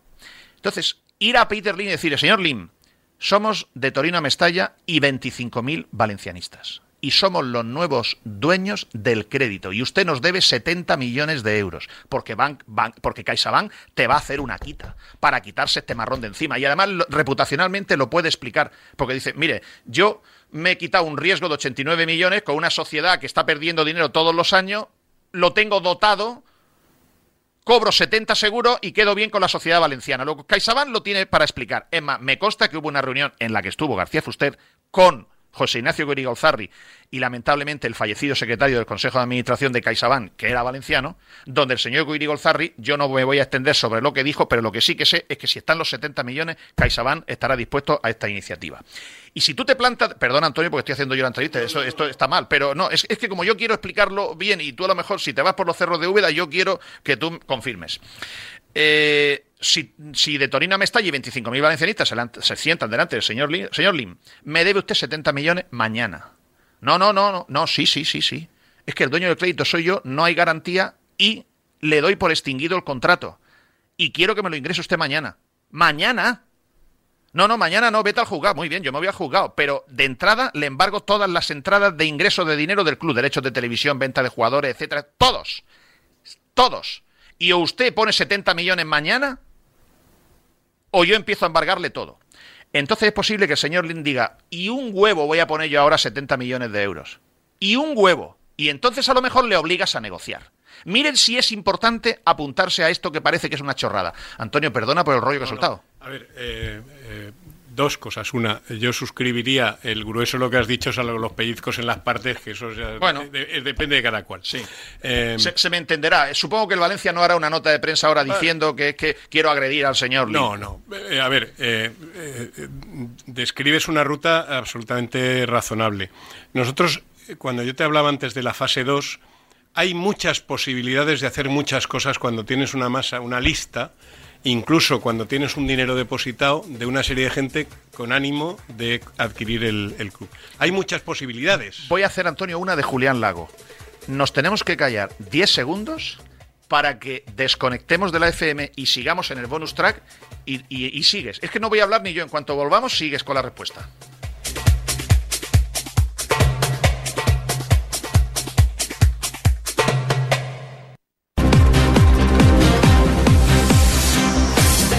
Estaba en el uso de la palabra don Antonio Paños. Bueno, yo, eh, obviamente, estos 10 segundos a veces interrumpen. Pero vamos, eh, lo que quería decir, nosotros no dimos el paso de ir más allá del, registro de intención. Hay muchas cosas en el zurrón, muchísimas cosas en el zurrón. Cuando, cuando nos juntamos, eh, yo agradezco los comentarios elogiosos que hacéis de, nuestras, de nuestra experiencia profesional o de nuestros años, pero cuando nos juntamos lo que sí que es verdad es que no se juntan una panta de cerebrados románticos que les ha dado por, eh, en vez de irse a jugar a la petanca, por hacer estas cosas. Hay cosas pensadas. Hay muchas posibilidades. Lo que pasa es que nos pasa como aquel del chiste de Gila. Si le digo al enemigo cuándo voy a atacar, el enemigo se preparará. Yo no le voy a contar al enemigo eh, eh, qué, es lo que, qué es lo que queremos hacer o qué es lo que no queremos hacer. La posibilidad de adquirir el crédito siempre ha estado en la mente, siempre. Es una posibilidad eh, cierta, factible. Entendemos que, que además con 25, 30, 40 mil personas muy favorable para CaixaBank, porque efectivamente eh, entre elegir un señor a 11.000 kilómetros y 35.000 señores que consumen productos financieros todos los días, pues no tiene color, no es una, no es una elección difícil, es una elección sencilla. Entonces, es verdad que se abren muchas posibilidades y es verdad que altera mucho el precio de venta. Hoy estamos pensando 200 no sé cuántos millones, 300, los que el señor este se le ocurra, y es posible que si tuviéramos el crédito no valga tanto el club. Porque en términos reales este club no vale 300 millones, ni 200, ni 100. Porque si valiera eso, alguien que ha ido con dinero se lo hubiera llevado puesto. Y nadie se lo ha llevado puesto. Nadie se lo ha llevado puesto, ¿por qué? Porque el ayuntamiento lo tienen enfrentado, porque la masa social está enfrentada, por todas las circunstancias de su gestión a lo largo de estos nueve años. Es evidente que estos señores no tienen una, una expectativa diga lo que diga la señora Lei Jun Chan o el señor el hijo o el, eh, el, hijo de Peter Lim o el que lo diga. Es que me da igual, estos señores no tienen tanto mercado para vender el club, no lo tienen, y más en la situación que han generado con su gestión. Por lo tanto, no solo, insisto, eh, coincido en el, en el diagnóstico que haces en todos los puntos, sino que además si se nos deja trabajar con discreción y tuviéramos esa potencia, hay muchas sorpresas que se pueden dar. Yo quiero esbozar solo una a nivel de, idea puramente personal. Eh, yo creo que este señor no necesita, no yo no necesito que este señor venda el 94%. Y a lo mejor él no está por la labor de, de vender el 94%, pero sí el 70% y el 70 no vale el 100% de su precio, vale el 70% de su precio o del precio al que se llegue. ¿Y para qué se va a quedar en un 24, Antonio? Pues por una razón sencilla, porque en la situación actual su 24% vale cero y con una gestión que termine un estadio nuevo, que se hayan hecho las plusvalías y se hayan aplicado al club y el club tenga un valor, su 25% vale más. Lo entiendo. Es decir, esto no, es esto no es que me lo invente yo, es que esto ha pasado. Ha habido gente que ha vendido el 75% de su compañía y ha entrado un gestor que ha generado un incremento de negocio, un incremento de valor en las acciones y yo luego vendo el 25 y gano más que lo que hubiera ganado vendiendo el 100% de entrada. Es decir, no pero eso es una idea puramente personal. no necesito comprarle a este señor el 100% de su participación, ni muchísimo menos. Sí un paquete de control. Si necesitas un paquete de control. Y además es imprescindible para que esta iniciativa tuviera viabilidad que haya una masa muy grande de personas. Hay, hay una, una, cosa en economía que se llama las leyes de Pareto, que el 80% de las, de las personas ponen el 20% del dinero y el 20% de, de, las personas ponen el 80% del dinero. Bueno, pues aquí necesitamos que se den los dos 80-20. Necesitamos que haya mucha gente aunque no pusiera una cantidad que fuera definitiva, y unos pocos o unos cuantos que sean capaces de, de decir que aportan. Yo, eh, insisto, yo creo que hay que tener la fe la confianza, la, y me gustaría transmitir eso, la esperanza de que esto es posible. No es una demencia, no es que nos hayamos, nos, de repente estemos, eh, hayamos perdido el, el, el, oremus. No, no, no, esto es factible. Ahora hay que tener fe, hay que ayudar. Es que para que no nos pasen las cosas nos tenemos que poner delante. Es que tenemos que agarrar el, el, destino del club y decir, oye, yo no quiero que esto ocurra. Si eso implica que me tengo que apuntar una paginita para que haya, y con el tiempo, imagínate que dicen, oye, nos salen los 25.000. Voy a seguir el ejemplo, nos salen 60 millones, pero 60 millones no compras. Vale, de acuerdo. Oye, pero, pero es que llama gente y dice, es que si tuvierais 25.000 tíos y 60 millones, a lo mejor yo me animo a poner algo más es que existe otra posibilidad, que es irse a las principales entidades financieras de nuestros, de esos 25.000 personas y decir, oye, ¿tú le financiarías a este señor, yo sé, a, razón de 50 euros al mes a cinco años para que aumente esa cantidad y esa cantidad pueda ir a acciones de Valencia? Porque al final, si el pago que le estás pidiendo a una persona, además de lo que pueda disponer en el corto plazo, son 50 euros de gasto al mes, pues a lo mejor es factible. Bueno, quiero decirte, claro que, claro que comparto el diagnóstico. Y la sensación es que estamos, eh, o me gustaría que no fuera así, que no matáramos al niño, a este niño 112 antes de nacer, que lo dejemos nacer y crecer, que la gente tenga de verdad la valentía, pero además alguno que me lo ha dicho, "Oh, yo no sé, digo, pero tú te has apuntado. No, no, no me he apuntado, coño, pues perdón. Pues Sí. apúntate. Es que, Antonio, yo hago este análisis. Si la gente. Porque mucha gente, yo lo comprendo también. Yo leo muchísimo eh, eh, aficionados del, del Valencia en el mi teléfono de oyentes 692-511-555. Leo muchísimos. Y la gente me dice, ya, pero Pedro, ¿qué quieres que haga yo? Yo solo no puedo hacer nada. ¿Qué hago? Llego allí a Mestalla y me quedo allí sin entrar y los demás veo que entra todo el mundo y ¿qué hago yo? Y tal, ¿y qué hago yo? Y yo digo, pues tú, pues quédate. A- ver, quédate, ¿qué es lo que depende de ti? No entrar hasta el minuto 10, quédate, no entres, Claro. eso es lo que tiene que hacer. Vale, puedo entender, no lo entiendo, pero vale, puedo entender que la gente no quiere quedarse fuera de Mestalla o, o lo hará cuando el Valencia pierda 11 partidos seguidos, que es cuando la gente se cabrea, etcétera.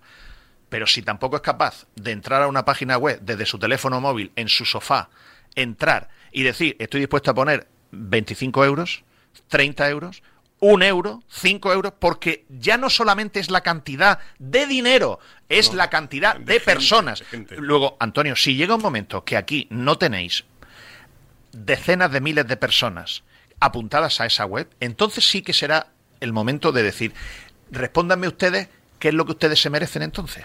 Mira, yo, yo eh, lo, repito porque lo dije a título personal en, en la rueda de prensa. A mí me parecería una vergüenza y una indignidad personal y colectiva. Es decir, oiga, es que si, si ante una iniciativa de estas, pues la gente no tiene la valentía de apuntarse y dejar y lo que hacemos es sentarnos en el palco Manolas a criticar y a esperar a que esto fracase, pues bendito sea Dios, nos merecemos lo que tenemos y nos lo estamos mereciendo por no haber hecho muchas cosas en el pasado. No, no quiero remontarme mucho. Tú has dicho antes que harás un programa sobre la venta, pero nos merecemos muchas cosas porque nos han pasado muchas cosas y hemos asistido. Pues eso, eh, como espectadores, bueno, es que esto no me afecta, no, no, perdone, es que est- esto le está afectando a usted. Antonio, tú sabes perfectamente mm, cuánta gente tiene mucha pasta en la comunidad valenciana. Lo sabes, porque no lo vas a decir, evidentemente. Pero tú sabes cuánta gente hay que tiene dinero en la comunidad valenciana. Y siempre también es un hecho recurrente que me dice, pero bueno, ¿cómo puede ser que no haya empresarios valencianos y tal? ¿Cómo no se juntan 20 empresarios valencianos y ponen cada uno 15 millones de euros? En fin, este tipo de cosas que es está al cabo de la calle, ¿no? ¿Hay pasta en la comunidad valenciana? Excluyamos a Juan Roch.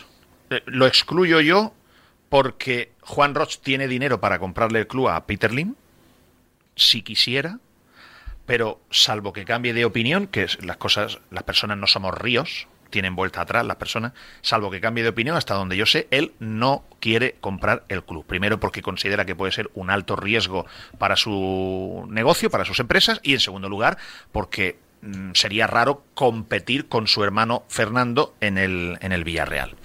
Es más, como somos como somos, Juan Roch y Fernando Roch tenían un paquete de acciones muy importante a nombre de, de, de Chespa Bros y eh, sociedades que no los tenían a su nombre, que les pidieron que compraran acciones para cubrir una ampliación de capital.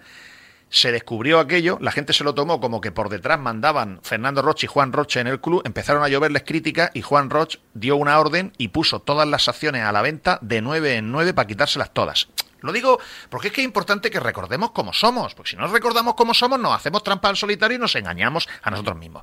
Dicho esto, hay si la sociedad valenciana quisiera, mm, Antonio, ¿hay pasta para reunir dinero para esto? Ninguna duda, ninguna duda.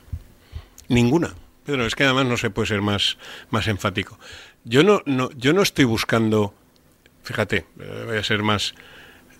yo creo que no hace falta buscar 20 empresarios a 15 millones. Lo que buscamos es que los empresarios que sean aficionados al Valencia, no ponga usted 20, 15, ponga usted dos, ponga usted tres.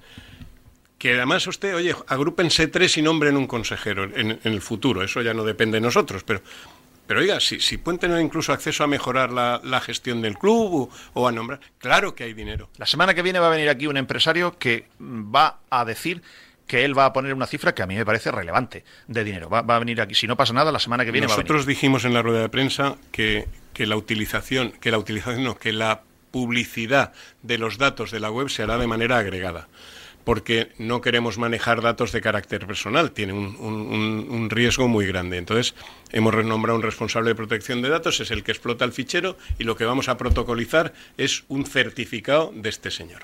Bueno, pero es verdad que cuando hemos salido, incluso antes de salir, algunos empresarios que conocían de esta iniciativa se han dirigido a unos o a otros miembros de esta, de esta asociación a decir, oye, yo saldré y yo pondré eh, bueno, pues decirlo a vosotros, no, nosotros no vamos a decir nada, primero porque no lo sabemos, ni queremos saberlo, honestamente. Dilo tú. Pero dilo tú. Pues bueno, yo tengo uno, o sea, sé de dos que van a poner una pasta importante y uno de ellos me ha dicho que además quiere venir porque además creo que hasta eh, hay empresarios que se han ofrecido a ayudaros no poniendo el dinero o, diciendo que lo van a poner, sino meterse en el grupo para trabajar y, ayudaros. Me, consta. Estaremos encantados porque además eh, toda ayuda en esto es poca. Sí. Mm, de hecho, aprovecho otra cosa para decir. Se lo dije aquí a Juan Martín Queral cuando vino. A mí me revienta mucho, me, endemonia, cuando yo me, leo a gente que... Eh, ¿Cómo se llama la palabra que quiero buscar? Eh, Sí, sienta cátedra desde el sofá con el móvil. Pero estos dónde van? ¿Pero qué se han creído? ¿Pero si vamos a hacer el ridículo? ¿Pero si no se cuenta? Y yo, esta gente, es que yo si pudiera los ponía boca abajo. De verdad, los ponía boca abajo. Oiga usted, ¿y usted qué hace? O sea, Antonio, ¿tú no tienes cosas mejores que hacer en tu vida ahora mismo que estar liado en este follón? A ver, eh, es que... Eh, y Juan Martín Queral, y tal, y etcétera. Es decir, que, vosotros eh, estáis aquí perdiendo el tiempo, que a ti esto ya te está costando dinero por la web, esa alguien la habrá tenido que pagar y habrás tenido que tener no sé cuántas reuniones. Y tú, si esto sale, no es que vas a ser consejero de nada. y además ni tienes ganas. No queremos, ya hemos dicho que no vamos a jugar esto. Entonces, ¿qué necesidad tienes tú en esto? Y a mí me revienta encima que haya gente que encima critique que haya quien quiera intentar ayudar. Pero mira, Pedro, hay, cosas en la vida, eh, al final, hay, no me pongo en ese terreno, pero que tú das lo que eres capaz y, hay gente que tiene más, más generosidad para determinadas cosas que otra. Oiga, si a usted le preocupa empresario o aficionado a hacer el ridículo, no se preocupe, ya hemos salido unos cuantos con que, asumimos el ridículo. No tenemos ningún problema, no tenemos ningún interés, ningún interés. Juan lo remarcó en la rueda de prensa, es un tema que se ha debatido internamente y estamos todos absolutamente de acuerdo. Yo no quiero ser consejero del Valencia. ¿Hubiera sido la ilusión de mi vida? Pues claro que sí, si soy valencianista desde que tengo uso de razón. Pero no es este el caso. Y además, mi vida ya va por otros derroteros y no, tiene, no tengo esa, esa aspiración ni esa ilusión. No tenemos ningún interés personal. Lo que queremos es salvar a nuestro club. Insisto, y, volviendo un poco a la línea de lo que hablábamos, Oiga, si usted tiene miedo a hacer el ridículo, no se preocupe. Ya hemos salido, hemos dado una rueda de prensa, estamos en los medios dando la cara para que el ridículo ya lo hemos cubierto nosotros. Ahora, ayudadnos. Hmm. Antonio, esto es una pregunta eh, técnica importante. Tú tienes, mm, porque es tu trabajo, o sea, yo soy capaz de oler donde hay una noticia son muchos años y yo solamente el tono de voz de cómo me responde alguien, una llamada telefónica, cómo me responde un WhatsApp, si no me responde, yo ya sé que si no me responde ya casi tengo la respuesta. Tengo mi olfato, ¿no? Tú has hecho miles de operaciones eh, bancarias de muchísimo nivel y de menos nivel, de todo tipo de nivel. Tú has vivido y has financiado o autorizado financiar compraventa de empresas desde tu puesto de alta responsabilidad en Bancaja. ¿A qué te huele tu olfato sobre si Lim quiere vender ya? Eh, yo eh, lo que veo en las cuentas del año pasado se veía claramente, del anterior se esbozaba y la de este claramente es que este señor está en salida. Vamos, no tengo. Eh, seguro que va a salir el local management a desmentirme y me importa un pimiento, vamos pero lo que se lee es que está de salida. Y para... Y para déjame que... No, no, déjame que todo el tiempo que quieras. Una de las cosas, olvidémonos que es fútbol, que el fútbol es un negocio especial, pero imagínate que, que hemos comprado una empresa que tiene muchos empleados. 386 tiene el Valencia. Pero no, no, volvamos, salgámonos del Valencia. Vale. He una empresa que tiene mil y que tiene que tener 600 o 500. Y lo que hago es subsistir hasta que pueda dejármelo en la plantilla necesaria. Llevemos eso ahora al Valencia y llamémosle eso plantilla deportiva. Yo tenía una plantilla deportiva que valía 180 millones y tengo una plantilla deportiva que vale 30. ¿Por qué? porque el servicio de esa plantilla deportiva, los salarios, las fichas, me costaban ciento no sé cuántos millones y ahora me, cuenta, me cuestan 69. Bueno, ahora, ahora, si quieres, precisamos el dato.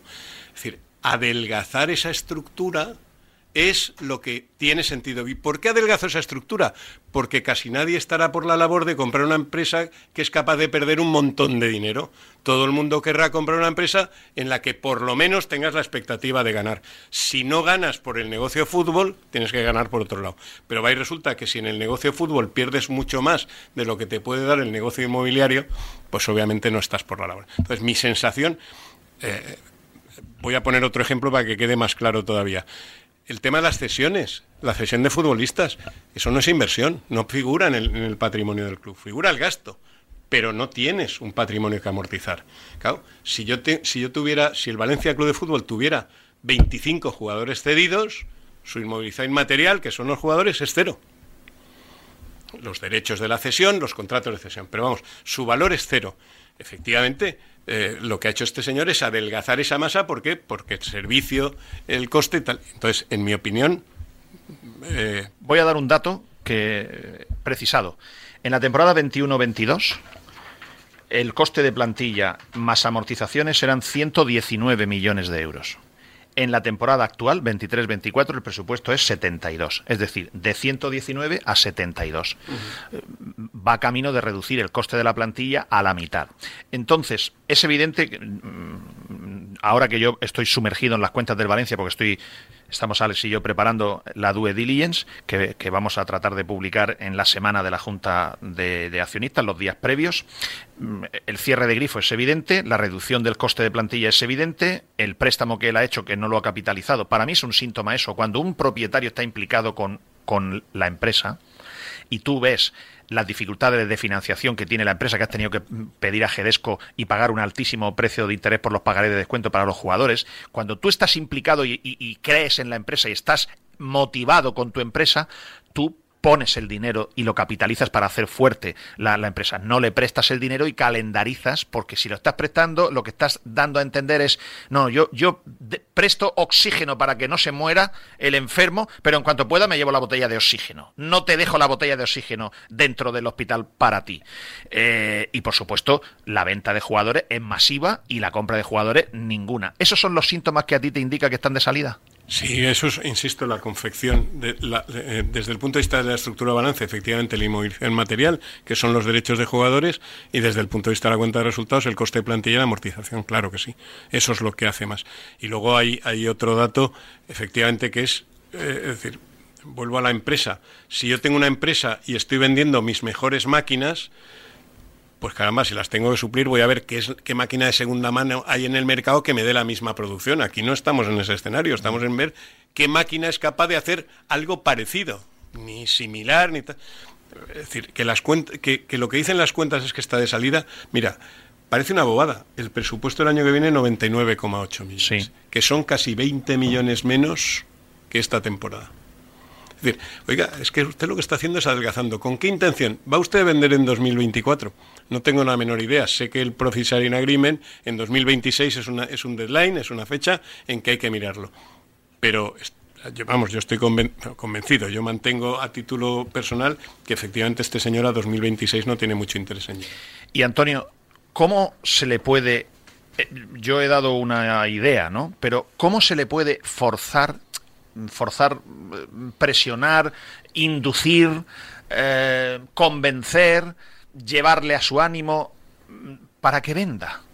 Eh, porque yo creo que el hombre también, allí en Singapur, yo digo, me pongo a pensar cuando el hombre dirá, bueno, yo ya qué necesidad tengo ya de estar más allí, si yo ya no le puedo obtener rendimiento a aquello, yo pensaba ser un operador de jugadores y justo cuando compré el club mm, cerraron el tema de la venta, compraventa de jugadores, de, ser propietario yo como, como eh, empresa de jugadores. Mm, no quiero invertir más. no quiero arriesgar más dinero, mis hijos no se quieren quedar con el club, mi hijo no tiene ningún interés, porque si el hijo le gustara el Valencia y estuviera emocionado y tal, pues sería un motivo para estar aquí y es decir, oye, pues meto que mi hijo, pues coño, lo que ha hecho Fernando Roche en el Villarreal.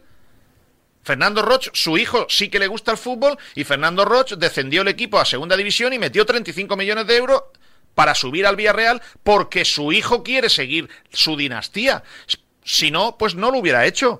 Miguel Ángel Gil me ha dicho a mí, Pedro, yo he tomado una decisión. Mis hijos no se van a quedar ni van a heredar el Atlético de Madrid, porque no entienden este sector, porque tampoco les gusta, porque esto es un lío, y yo en el momento que termine la ciudad deportiva y la ciudad del ocio en 2025, mi idea es vender totalmente mi paquete accionarial y salir pues coherente.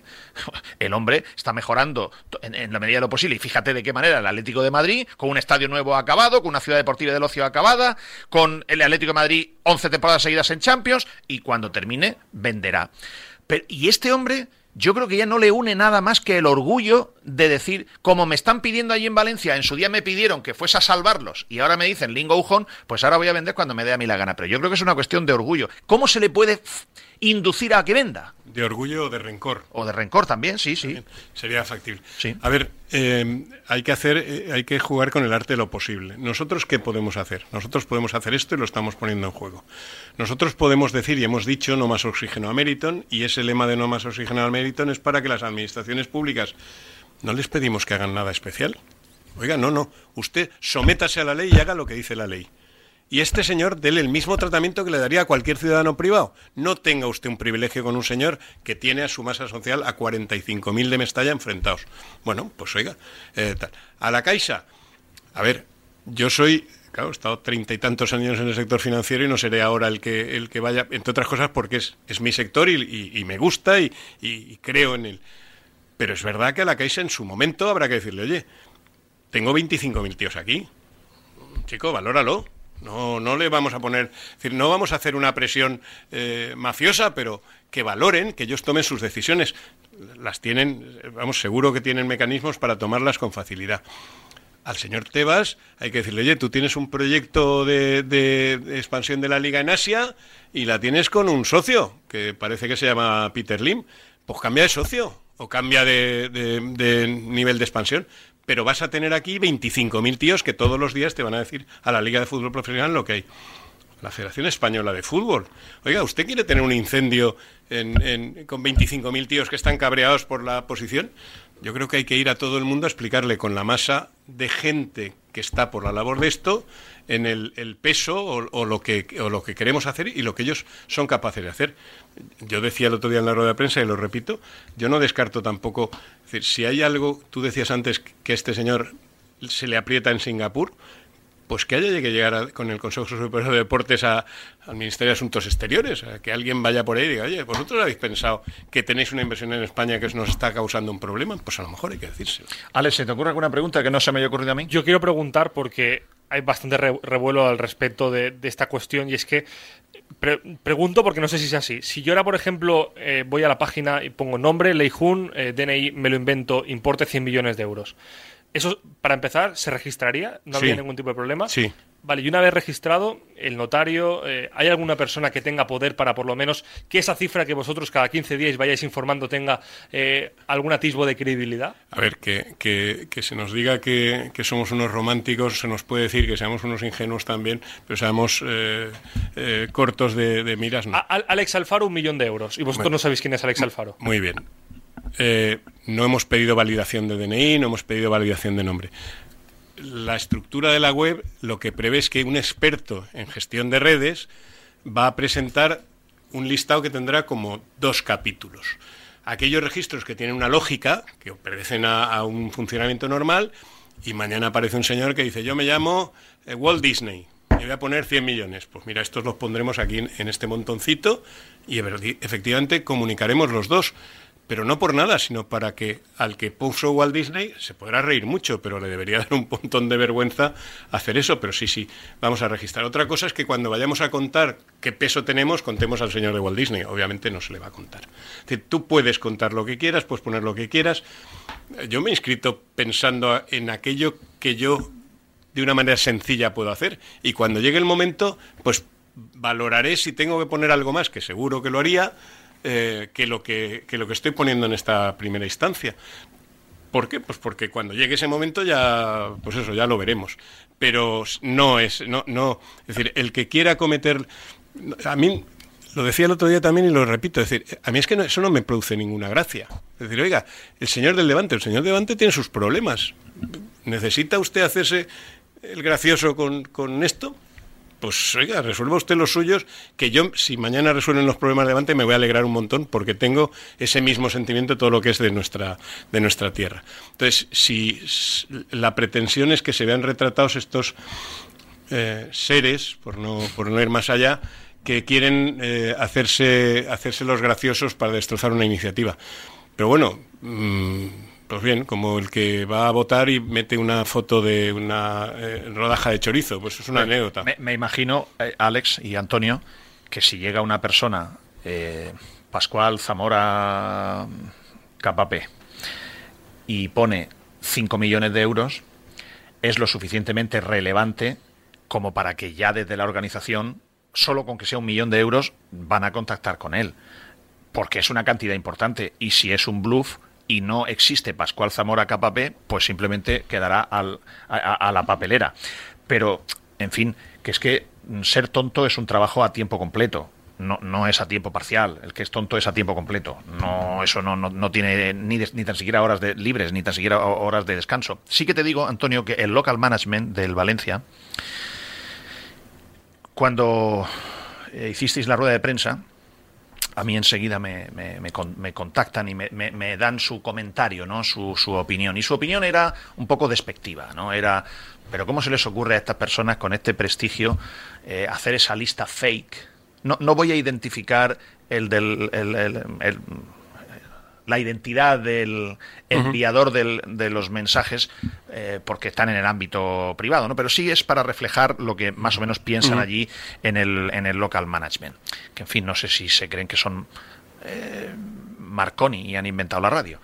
Em, lo que viene a decir, ¿cómo puede ser una lista fake en la que tú te apuntas, pero luego resulta que no tienen ninguna obligación ni ningún compromiso de poner el dinero, que da igual la cantidad que pongas porque no te, no te responsabiliza a nada?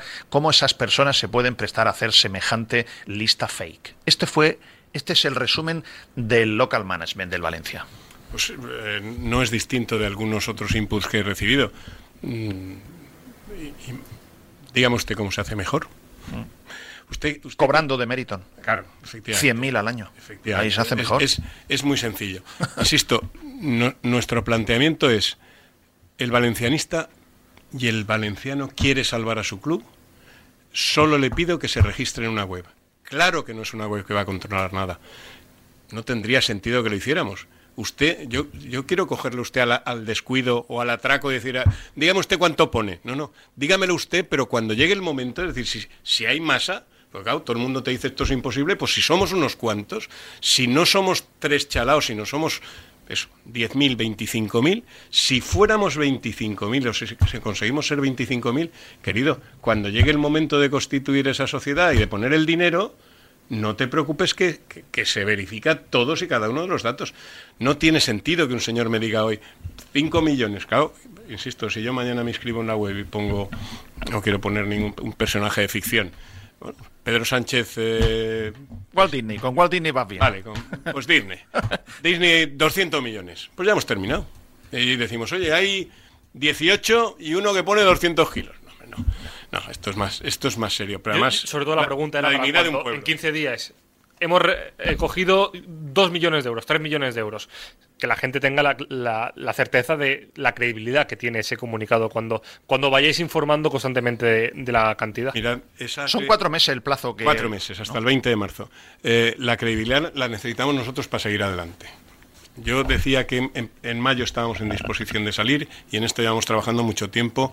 Eh, en alguna ocasión he comentado con Pedro alguna de las ideas que había sobre este particular. A ver, o ahora o nunca. decir, oiga, yo lo que no vamos a hacer es estar en medio, primero, eh, aunque parezca eh, irreal, A mí no me gusta nada esto de la prensa, de la radio, y no sé, no me gusta en lo personal doy fe, doy fe. Absolutamente nada. Doy fe. Me gusta ser un ciudadano anónimo, que voy con mis amigos y con mi familia y que tengo esa libertad. Y estamos dando la cara, pues por pues eso, porque, porque toca. Pero, mm, en fin, no, no, no, no, no vayamos más allá. Quiero que, quiero mm, eh, que escuchen ustedes, porque el local management está, eh, o sea, os desprecia, pero le pica. Eh, Es una cosa que es lo del tócame roque, ¿no? ¿Sabes usted- Pascu, ¿tú sabes lo que es el toque, ro- tócame roque? ¿Eh? Mamá, roque me está tocando. Roque, tócame. Entonces, el local management, el otro día, por la tarde, se ve que vieron un foco de racismo. Oh, imagínense, ustedes, imagínense. Mm, Juan Martín Queral hubo un momento en el que, en un contexto de explicar. Bueno, es que yo prefiero no traducirlo, yo prefiero que ustedes lo escuchen, eh, el bruto, natural, y después la reacción del local management, que no les preocupa nada de Torino Mestalla, que lo consideran una cosa des- con cierto desprecio, pero a la misma vez, por la tarde, fueron capaces de reunirse los, los sesudos del Valencia Club de Fútbol para hacer una, una nota que ahora después va a leer Alex Alfaro. Pero primero, escuchemos el contexto. ¿Cómo era el contexto, tú que estabas en la rueda de prensa? El contexto de lo que vamos a escuchar a Juan. Bueno, el contexto era eh, Antonio Paños, eh, Juan Martín Queral Fede Sagrera sentados en la mesa. Eh, eso creo que ya era en el turno de preguntas. Hicieron una exposición larga inicial y después en el turno de preguntas Juan Martín Queral hizo una parte donde quiso matizar eh, la intención que tenía eh, esta iniciativa y dijo esto que después se, mal- se malinterpretó. Lo escuchamos. No ese es el proyecto. El proyecto no es poner al Valencia en venta y salir de un chino a un árabe. El proyecto es que el valencianismo recupere. Con lo cual la conversación con estos que han dicho ¿cuáles tienes bolero? No és el problema. Perquè no és nostre i segon perquè no, no se trata d'anar d'un xino a un moro.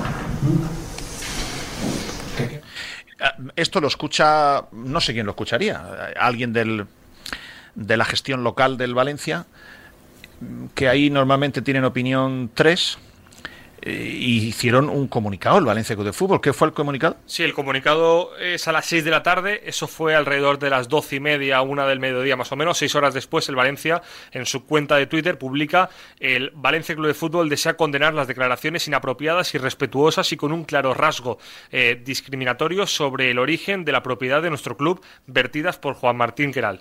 Usar o normalizar ese tipo de expresiones discriminatorias supone una manifiesta falta de respeto y valores totalmente censurables que no debería tener cabida en nuestra sociedad. El Valencia quiere refrendar su máximo compromiso en la lucha contra el racismo y contra cualquier tipo de, dis- de discriminación. Hashtag respect, hashtag no al racismo. Esto, el día que Anil Murci mandó a callar a todo Mestalla, no hicieron ningún comunicado. Es más, dijeron que es que, no, que, que lo habíamos entendido mal. Que, todos los que estábamos allí éramos gilipollas y habíamos entendido mal lo que había hecho Anil Murci. Que eh, lo habíamos entendido fatal. Que lo que decía era que nos calláramos y que prestáramos atención al, terreno de, juego. Antonio, ¿qué te parece esto? A ver, yo, yo conozco algún tiempo a, a Juan Martín Queral. Eh, no soy quien para defender a Juan Martín Queral, se defiende solo ampliamente y su historia y su trayectoria, su bonomía y su amor por el club.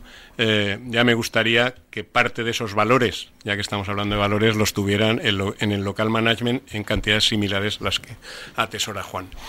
Eh, el contexto es importante en las cosas.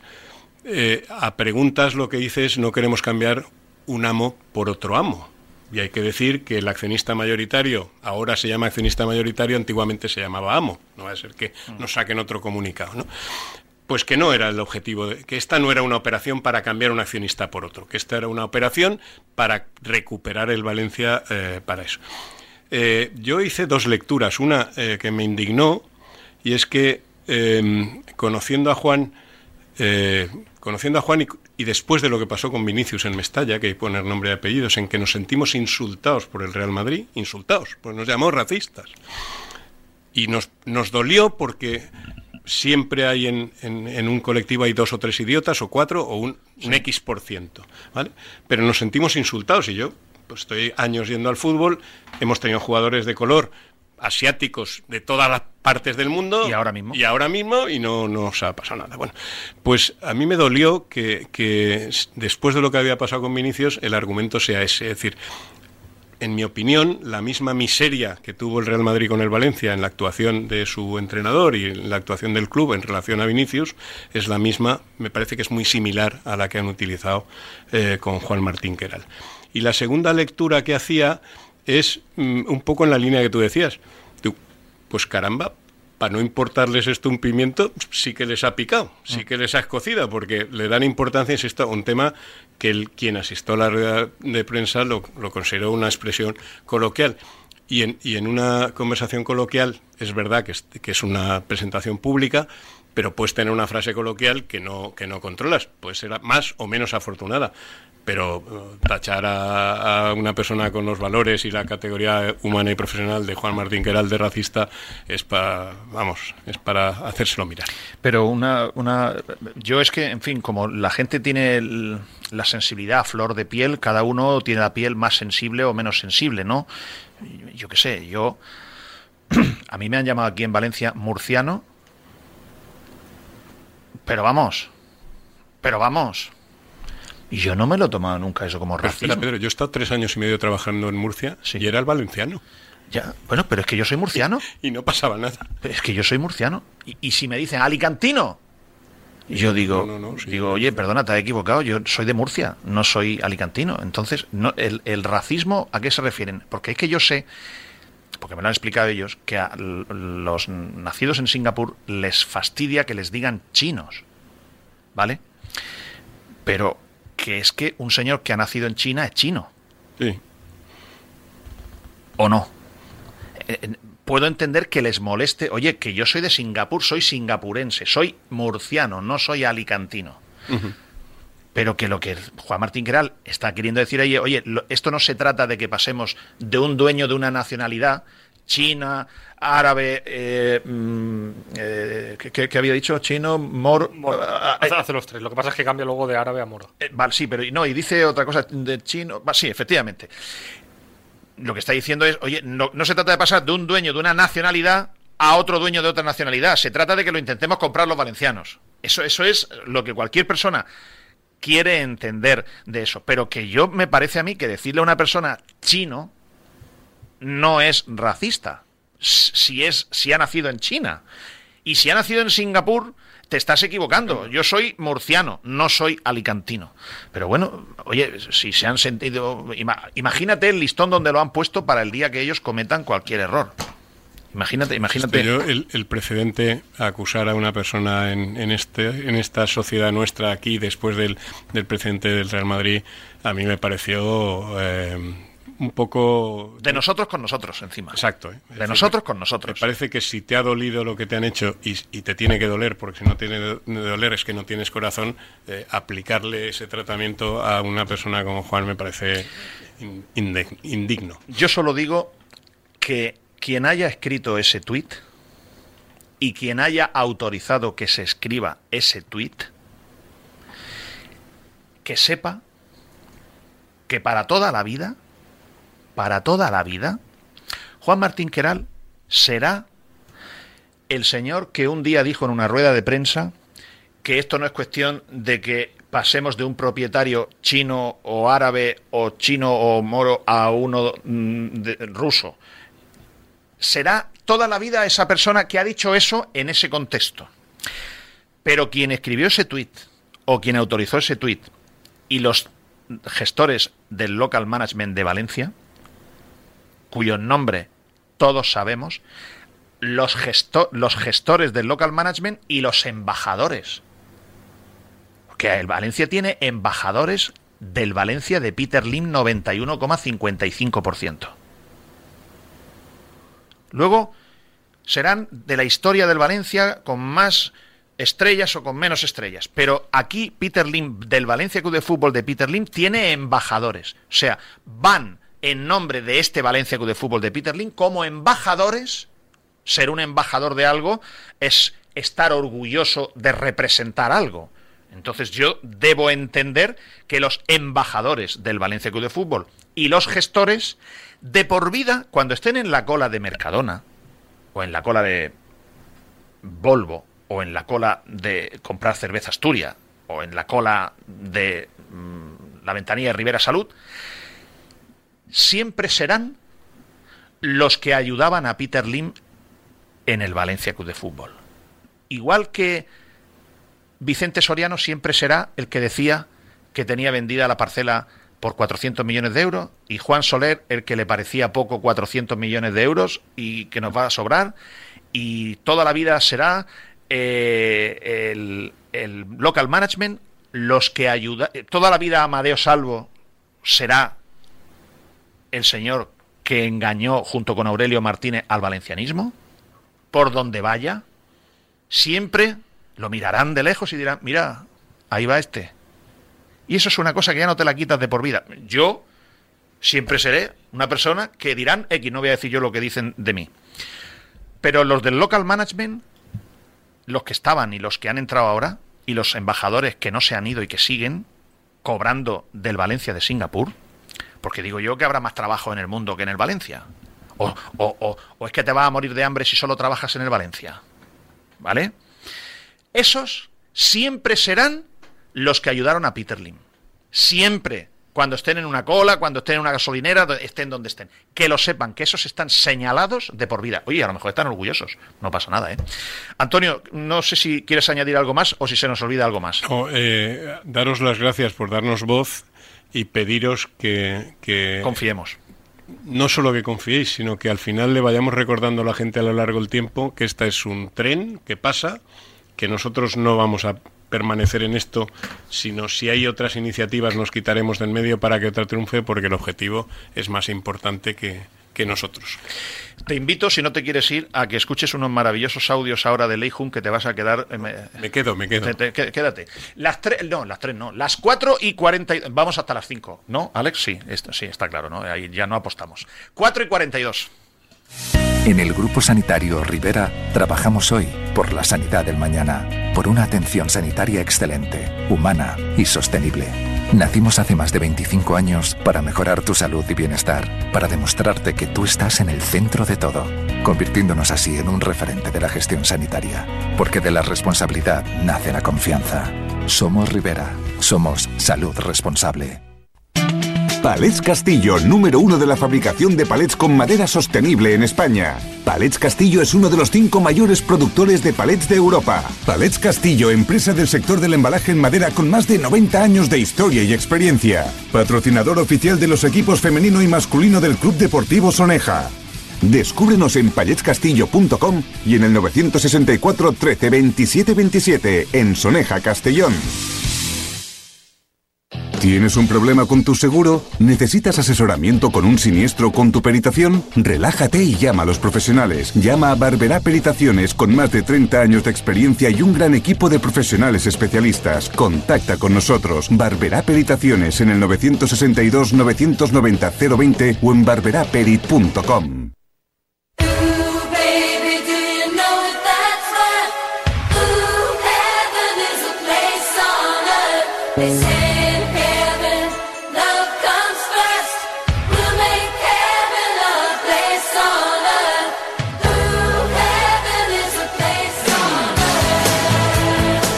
4 de la tarde y 44 minutos. El otro día estuvo aquí, eh, la semana pasada, no sé si fue jueves, viernes, estuvo... El miércoles. Miércoles, Salvador Gomar. Eh, para mí el apellido Gomar mm, tiene un significado especial y quiero no sé si lo he contado esto alguna vez pero el padre de Salvador Gomar presidente de la Federación de la Comunidad Valenciana es una anécdota personal no tiene más importancia pero yo como saben que hago el programa muy piel con piel con ustedes me gusta contarles cosas como si fuéramos familia Eh, el padre de Salvador Gomar que fue gerente del Valencia Club de Fútbol, es la primera persona que a mí me recibió cuando yo llegué a Valencia en el año 1992. Yo le conocía a Salvador Gomar, padre, eh, porque cuando estaba en Radio Murcia, en Láser, cuando había alguna noticia del Valencia con el Murcia, yo le llamaba a Salvador Gomar padre, además me acuerdo del teléfono perfectamente, y teléfono fijo, por supuesto, y me atendía, me atendía fenomenal. Luego, para mí, mmm, quiero que sepan que eh, el apellido mmm, Gomar para mí es afectivo desde el punto de vista eh, personal, y lo sabe Salvador, eh, el hijo, presidente de la Federación Valenciana de la, o de la Comunidad Valenciana de Fútbol, aspirante a la española. Estuvo aquí el otro día Salvador Gomar Y mm, con Javi Lázaro mm, dejó algunas reflexiones que, ah, mm, no sé, yo estoy seguro que el padre, que en paz descanse, de Salvador Gomar no es tan ingenuo como Salvador Gomar, hijo. Porque me parece de una ingenuidad lo que yo he escuchado eh, tremendo. O sea, visto lo visto, que Salvador Gomar diga estas cosas que vamos a escuchar y voy a comentar sobre, sobre el audio, me parece alucinante. Vamos a empezar a escuchar. A ver, eh, igual lo que digo es una cuestión más empresarial, ¿no? Eh, yo creo que una empresa vale más con, con una serie de, pues, de, no sé, de mejoras hechas, ¿no? O sea, si tú tienes una empresa y haces unas mejoras, pues esa empresa vale más. Aquí el acabar un campo de fútbol vale más, luego a la hora de vender, si se tiene que vender, o por lo menos el valor de esa empresa vale mucho más. Para, para un momento. Entonces, Salva, ¿tú con quién vas? ¿Con Peter Lim? Para que se acabe el... O sea, tú lo que estás diciendo es que es mejor que se acabe el campo porque entonces el Valencia Club de Fútbol vale más dinero y así Peter Lim venderá y él ganará más dinero? ¿Esta es tu conclusión? Porque, hombre, claro, claro, efectivamente, si le dan al señor Lim el convenio urbanístico, en el momento que lo tenga firmado, las acciones de Peter Lim valen más dinero y será más difícil comprarle el club. Claro, claro, claro. Ahora, lo que me gustaría a mí es saber quién lleva la camiseta de quién. ¿Quién lleva la camiseta de Peter Lim y quién lleva la camiseta del Valencia Club de Fútbol? Sobre todo, el apellido Gomar, que está unido a la historia del Valencia Club de Fútbol y todo para cosas muy buenas. Escuchar yo a Salvador Gomar. Vamos a continuar esto pasa por terminar un campo de fútbol. Antes no había dinero y ahora parece que todo el mundo sabemos que de dónde va a provenir el dinero para terminar las obras. Y bueno, pues si está el dinero, que era lo más difícil normalmente, falta la voluntad. La voluntad se ha establecido en unos convenios, o bueno, convenios no, en unas cartas de compromiso. Y bueno, pues yo confío en eso, ¿no? Independientemente de, de la propiedad que, esté. Por supuesto, sabemos todos dónde está la propiedad. Pero bueno, eh, esto es una cuestión de, pues eso, de la, de la voluntad de terminar el campo y yo creo que en estos momentos la hay y, muy fuerte. Para, para, para, para. O sea, Salvador Gomar debe saber algo que no sé yo. Dice Salvador Gomar. Tengan en cuenta que Salvador Gomar, la entrevista, estas declaraciones las está haciendo como una pata de las cuatro la, candidatura de Valencia como sede o posible sede de partidos del Mundial de dentro de siete años, la candidatura la forman cuatro partes, cuatro patas. Federación Valenciana de Fútbol, que no pone nada de nada, no pone nada. Ya está. El Ayuntamiento de Valencia, que sí que pone, pero pone lo que puede. Eh, plazas de parking, voluntarios, eh, hoteles, policías, etcétera. Tercera pata, la Generalitat Valenciana, que no pone nada. Digo que no pone nada porque yo tengo la carta de la Generalitat Valenciana aquí, firmada. La tengo yo y la Generalitat Valenciana no pone nada. Y la cuarta, eh, la cuarta pata es el Valencia Club de Fútbol, que es quien tiene que poner el campo nuevo, acabado. Entonces dice Salvador Gomar que está el dinero para acabar el nuevo estadio.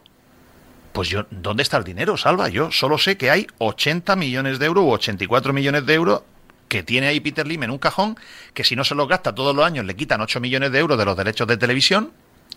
Y el resto, lo que sé, lo que sé, es que dicen que le tienen medio vendido una torre de, de oficinas y comercial al lado del nuevo Mestalla a Atitlán por 30 millones, cuando resulta que no puedes vender una cosa que no tienes.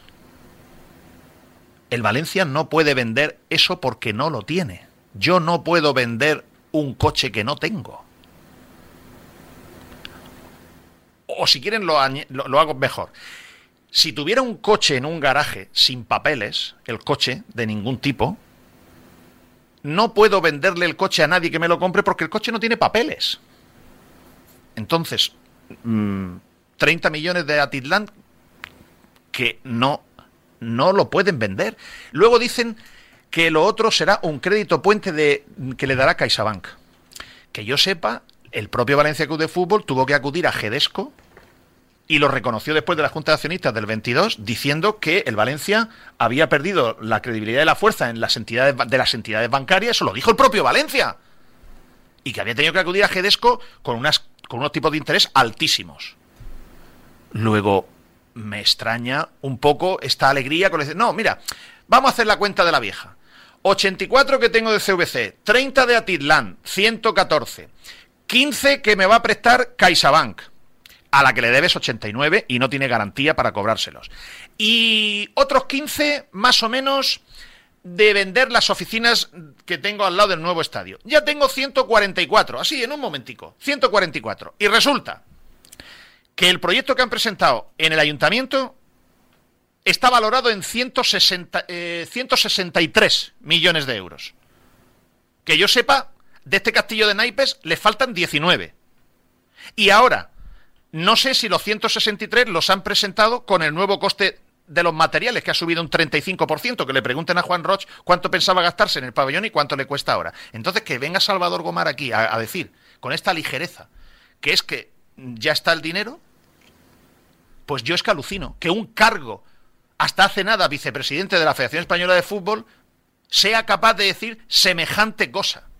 Y además añade, y hombre, ahora está la voluntad y el compromiso. Pero ¿cómo puede Salvador Gomar decir que existe el compromiso y la voluntad cuando si se ha leído la carta, que si no la tiene, si no la tiene Salvador Gomar, la carta, eh, por favor, Alex, hazme el favor de, hacer retweet en, los tweets que pusimos hace no sé cuándo, dos semanas o así, que publicamos las cartas completas que ha firmado el Ayuntamiento, el Valencia y la Generalitat donde la carta del resumen es garbellar agua. Aquí tengo la carta del Valencia Club de Fútbol. La carta del Valencia Club de Fútbol dice que si mi abuela se muere, si yo heredo, si heredo suficiente y si no tengo un litigio porque mis hermanos quieren parte de la herencia de mi abuela, cuando yo reciba la herencia, mm, tengo intención de comprarme un coche nuevo. Eso es lo que dice la carta del Valencia, que la tengo aquí delante de mí. Esto es lo más fuerte que dice de carta, de, compromiso. Por tanto, en el supuesto que en los próximos tres meses se obtuviera la aprobación de la ATE, el nuevo Mestalla podría encontrarse en situación de ser inaugurado en agosto del 26 o agosto del 27, en función de la aprobación de los anteriores documentos. Y dice Salvador Gomar que hay un compromiso. ¿De quién hay un compromiso, Salvador? ¿De quién hay un compromiso? ¿Cuál es la voluntad? Miren, me voy a ir directamente a un audio del 2022, ¿vale? Quiero que escuchen a Lei Jun, que es Peter Lim, dice ella.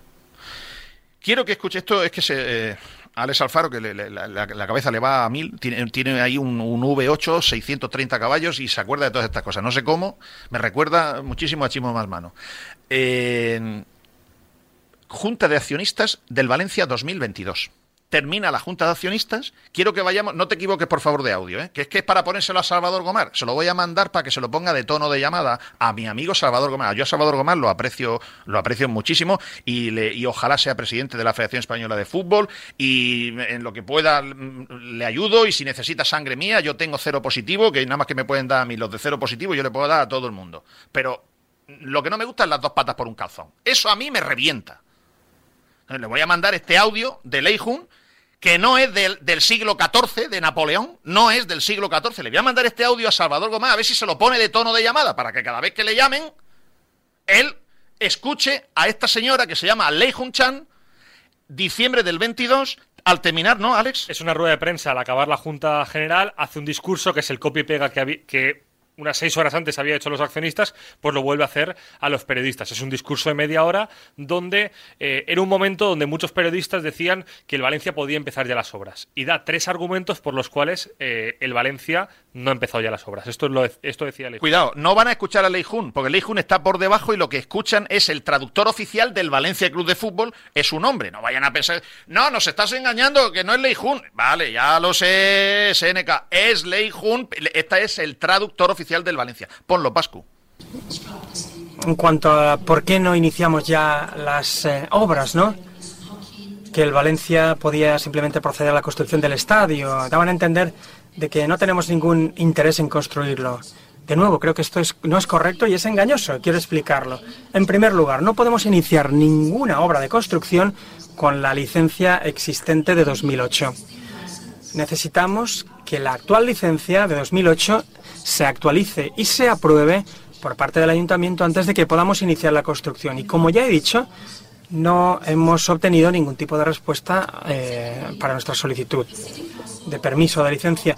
Segundo lugar, el ayuntamiento ha bloqueado nuestra licencia para la zona terciaria del nuevo estadio y también ha bloqueado nuestro acceso a los expedientes administrativos pertinentes.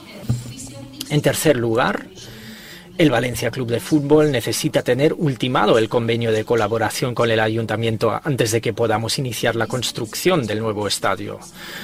Por las experiencias recientes con el ayuntamiento, es importante proteger los intereses del club para tener certezas para el proyecto y lo necesitamos en escrito. Además, nos limitamos a seguir y cumplir el acuerdo ATE. Pascu, necesito, por favor, así en directo, aquí te pillo, aquí te mato, pensat y fet, por favor, vete al punto 3. Es que quiero que Salvador Gomar eh, se, lo, se lo meta de, tono de llamada. Y también creo que le serviría a María José Catalá. Yo creo que le serviría perfectamente. Pero vuelvo a decir una cosa. Estos señores no engañan a nadie, jamás nos han engañado, nos han dicho a la cara lo que no nos gusta escuchar, pero nos lo han dicho sin ningún problema. Ellos te están diciendo, si no me dan la pasta que yo he perdido por desidia de no terminar en siete años el nuevo estadio, porque yo soy Peter Lin y me creía que no, o sea, minusvaloré que yo pensaba que esto era una broma, esto de la AT era una broma y que yo iba a poder hacer el estadio cuando me saliera a mí de los pantalones. Entonces, claro, me ha pillado el toro, resulta que me lo habéis caducado y ahora, si no me devolvéis la pasta, ¿la pasta qué es? Que yo pueda construir 500, 600 viviendas o vender el suelo para, para construir 500, 600 viviendas más un centro comercial a ras de suelo que encima se lo han mejorado. Ribó y Sandra Gómez le han mejorado. Antes el centro comercial iba bajo rasante. Ahora se lo han subido arriba sobre rasante. Encima se lo han mejorado. Pero lo que quiero decir es que no tengo bastante. ¿Me, ¿me entendéis? Políticos valencianos. Soy Peter ¿me entendéis? Si no me devolvéis la pasta, los 56.000 metros o 57.000 de residencial, los 35.000 de comercial y los 40.000 de la torre del nuevo Mestalla, si no me devolvéis eso que yo, por mi desidia, he pasado de terminar el nuevo estadio, yo no voy a acabar el nuevo estadio. Y además me lo tenéis que dar por escrito. Y encima se permite la señora, es que nos pasa poco en Valencia. En Valencia nos pasa poco. Deberíamos estar boca abajo, como el cuadro del Papa ese que hay en Chátiva. Encima se permite la señora decir, hombre, y con las experiencias que hemos tenido aquí en Valencia con el ayuntamiento, o sea, como diciendo, y con las experiencias que hemos tenido que nos engañan aquí cada dos por tres el ayuntamiento, viene, o sea, un mentiroso profesional viene a decirnos a nosotros en nuestra cara, si no me devuelves la pasta y me lo pones por escrito, como no me fío de ti, no voy a terminar el puñetero estadio. Es que esto es lo que yo traduzco. Por favor, punto número tres del traductor de Lei Jun. A ver si lo escucha no es del siglo XIV esto, ¿eh? Es de diciembre de 2022. Mira que lo dice clarito Lei Jun Chan. Es el traductor. Ponlo. En tercer lugar, el Valencia Club de Fútbol necesita tener ultimado el convenio de colaboración con el ayuntamiento antes de que podamos iniciar la construcción del nuevo estadio.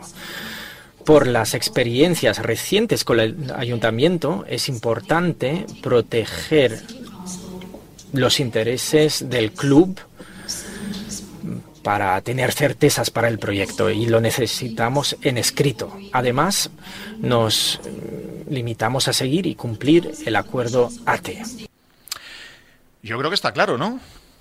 En fin, yo creo que la mujer la mujer lo dice claro. Ahora ya, después que cada uno entienda lo que quiera. Estos son, este es el dinero que hay preparado, esta es la voluntad y este es el, compromiso. A ver si me ha contestado Leiju. Bueno, ya, supongo que no. A ver.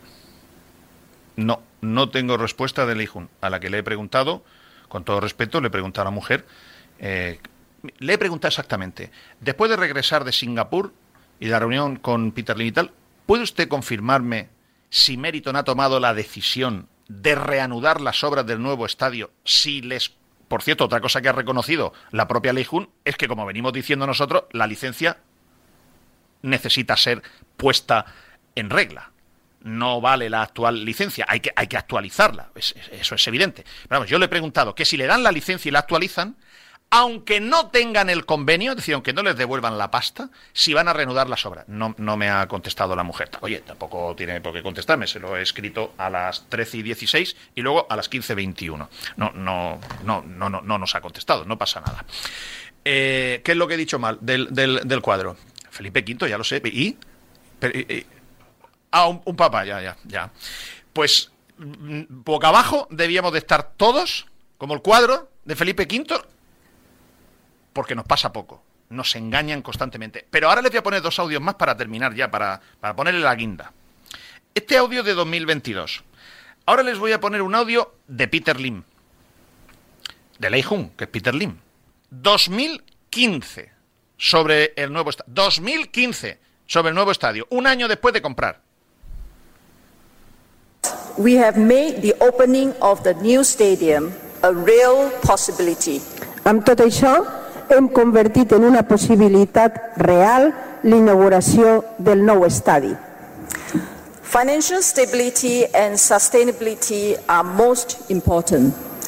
As the major shareholder, Meriton is committed to ensuring that the club is able to meet its obligations and commitments. This is fundamental to our reputation as well as that of the club. La estabilitat i sostenibilitat financiera és el més important.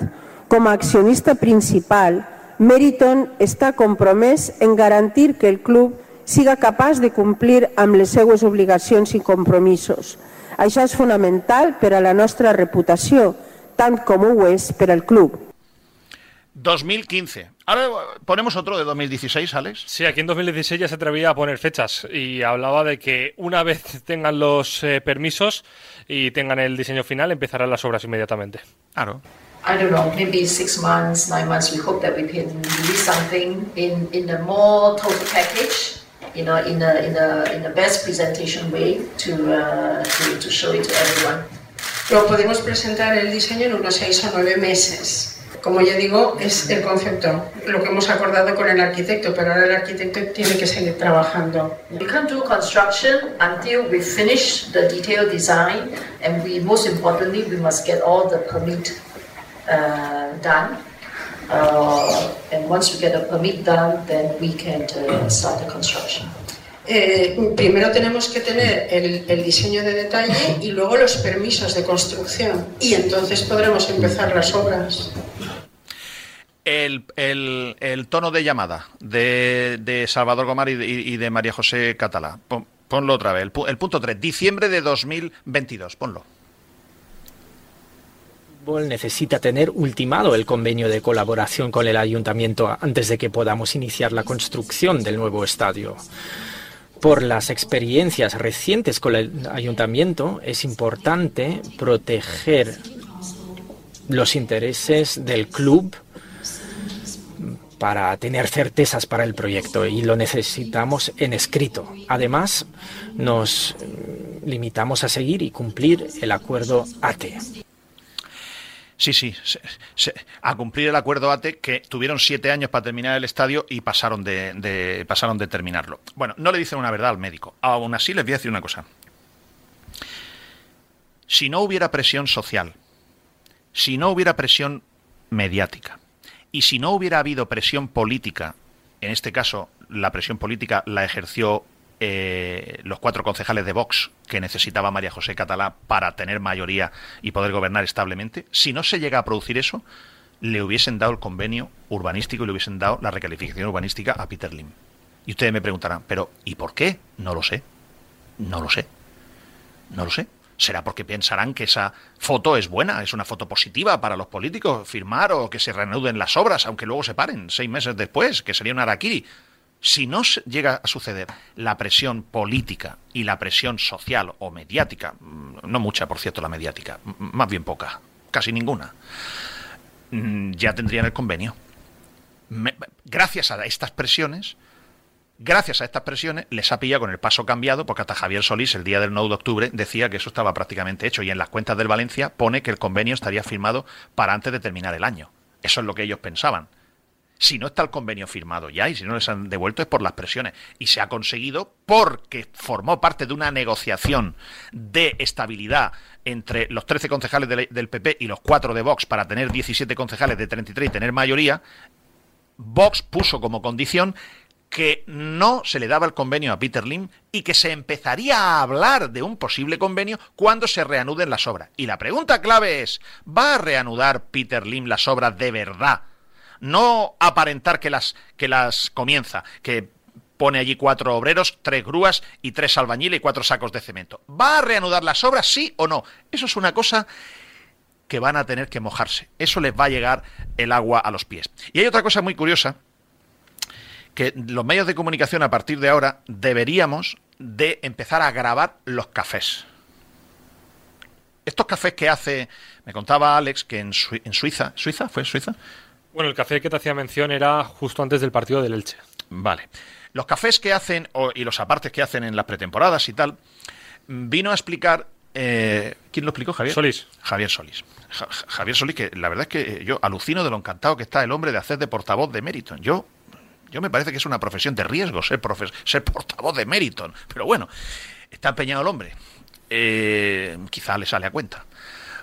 Dijo que cuando estuviera acabado el nuevo estadio, que eso es que era, era fundamental para el Valencia en el proyecto económico, terminar el nuevo estadio. Esto es una historia que ya le contaron a Bankia en 2014, que yo ahora repasándome la documentación, presentaron un plan de negocio donde le garantizaron a Bankia que en 2019 estaba terminado el estadio. Eso, eso sucedió cuando, o sea, ya en 2014 dijeron que era fundamental para el plan de negocio de Valencia terminar el nuevo estadio. Y ahora lo vuelven a repetir. Y ahora, como mmm, se copia y se pega mucho. Se copia y se pega mucho. Lo mismo te dicen que necesitan terminar el estadio porque van a ingresar 8 millones, ¿no? ¿8 dijo? En su día eran 8, sí. Que iban a conseguir 8 atípicos. 8 típicos que es eh, fuera de ticketing, de abonos, 8 millones que el nuevo Mestalla podría, podría proporcionar que no se pueden ingresar ahora mismo, que el nuevo Mestalla tendría unas instalaciones, unos bajos, unos terciarios que te, que te, provocarían ingresar 8 millones que ahora mismo con el viejo Mestalla es imposible. ¿Eso cuando lo dijo? ¿Cuándo fue? Eso fue en mes de abril, mayo más o menos, la temporada A mí me parece poquísimo 8 millones de euros poquísimo, porque solamente con el naming rights, el nombre del estadio, solamente con los palcos privados y solamente con mayor aforo, eh, yo creo que 8 millones es muy, es muy poco, es una cifra muy conservadora. Y también es demasiado cuando ahora mm, filtran para que copien y peguen los papagayos, filtran que es que, no, oye, tenemos que terminar el nuevo estadio, que eso supondrá 30 millones más. Ni tanto ni tan calvo. No le dicen una verdad al médico. El día que vayan al médico, van a ir con una pulmonía y les van a dar tratamiento para hemorroides. Señores, no les entretenemos más. Alex, ¿se nos olvida algo? A ver, yo no tengo aquí apuntado nada más que se nos nada Más, nada más. Ah, no se habrá molestado a nadie por lo del Papa, ya el rey Felipe V boca abajo y tal. Yo es que esto me lo contaba siempre Alfonso Ruz con sus, con sus gracias y tal, eh, entonces alcalde de, de y me he acordado del cuadro boca abajo.